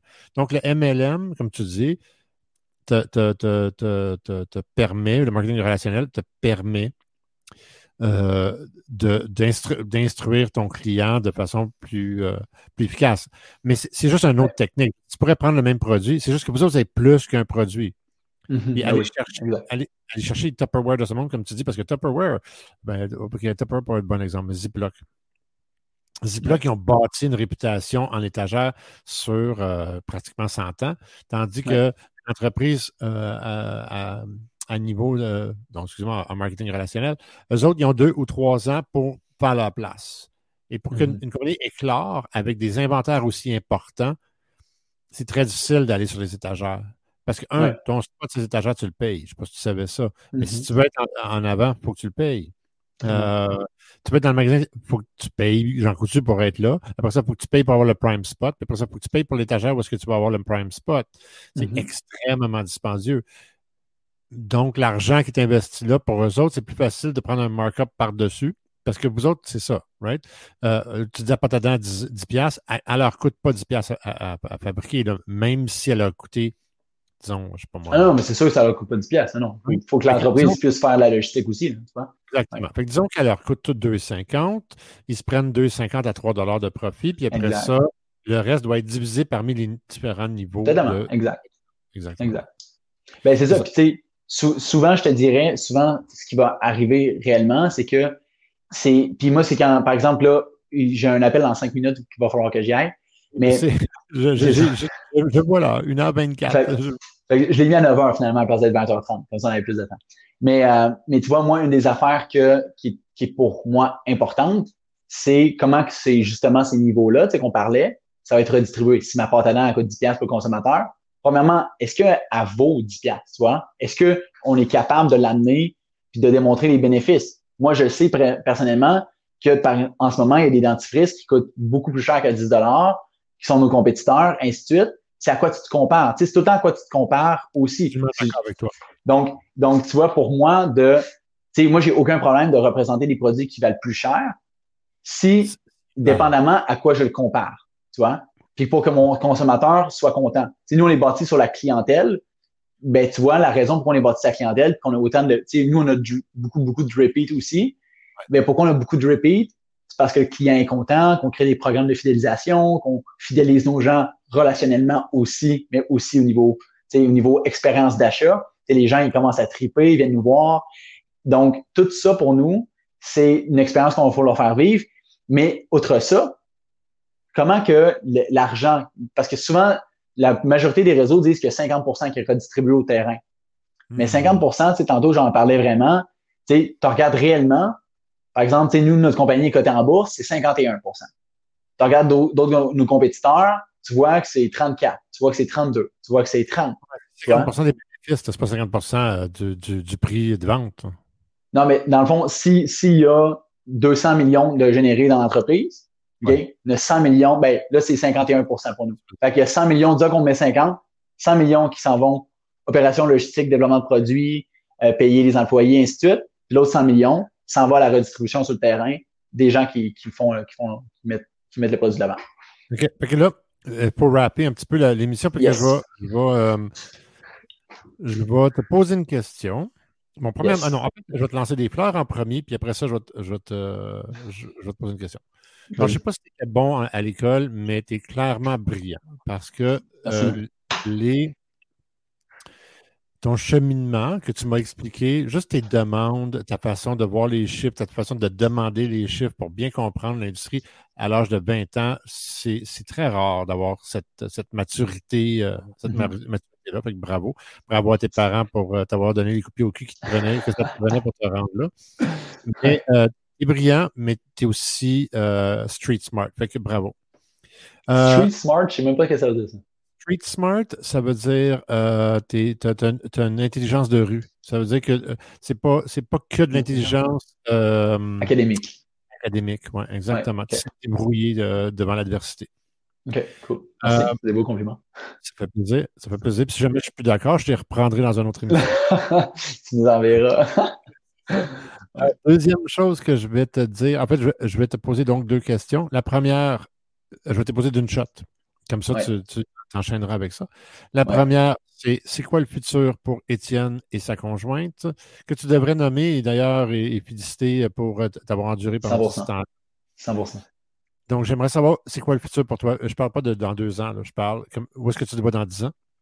Et deuxième chose, ben, dis aux gens, s'il te plaît, comment te rejoindre et comment te trouver Yes. Écoute, le futur est super simple. Moi, pour moi, c'est d'aller, pour, pour nous, en fait, Pamélie et moi, c'est de créer vraiment un empire, okay? un empire avec notre entreprise, d'avoir un maximum de clientèle. Ça, c'est avec notre première entreprise. Mon deuxième objectif, c'est, je veux, moi, je veux des enfants. Je veux bâtir vraiment une belle famille. C'est quelque chose qui me drive.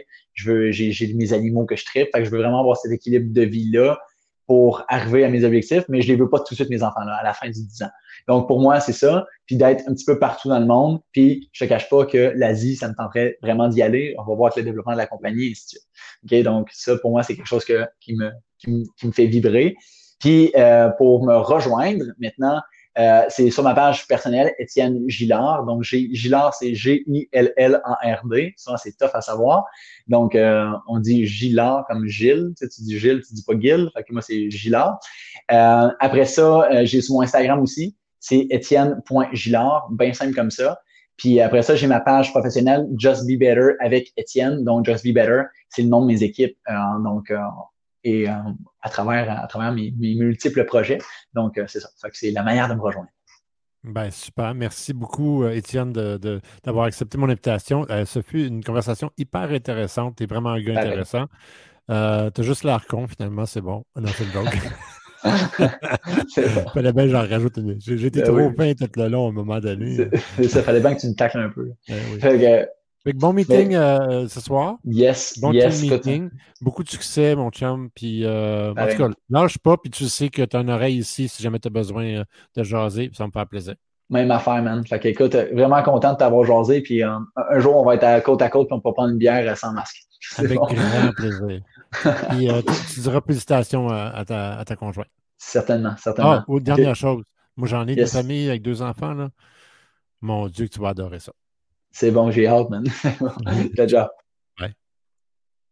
Mesdames et messieurs, ça a été notre entrevue avec Étienne, euh, il vient de le dire, Gillard. Euh, Donc, euh, un jeune homme vraiment impressionnant, avec 23 ans. Écoute, le gars, il, il est verbomoteur, mais avec extrêmement de réflexion en arrière de ses paroles.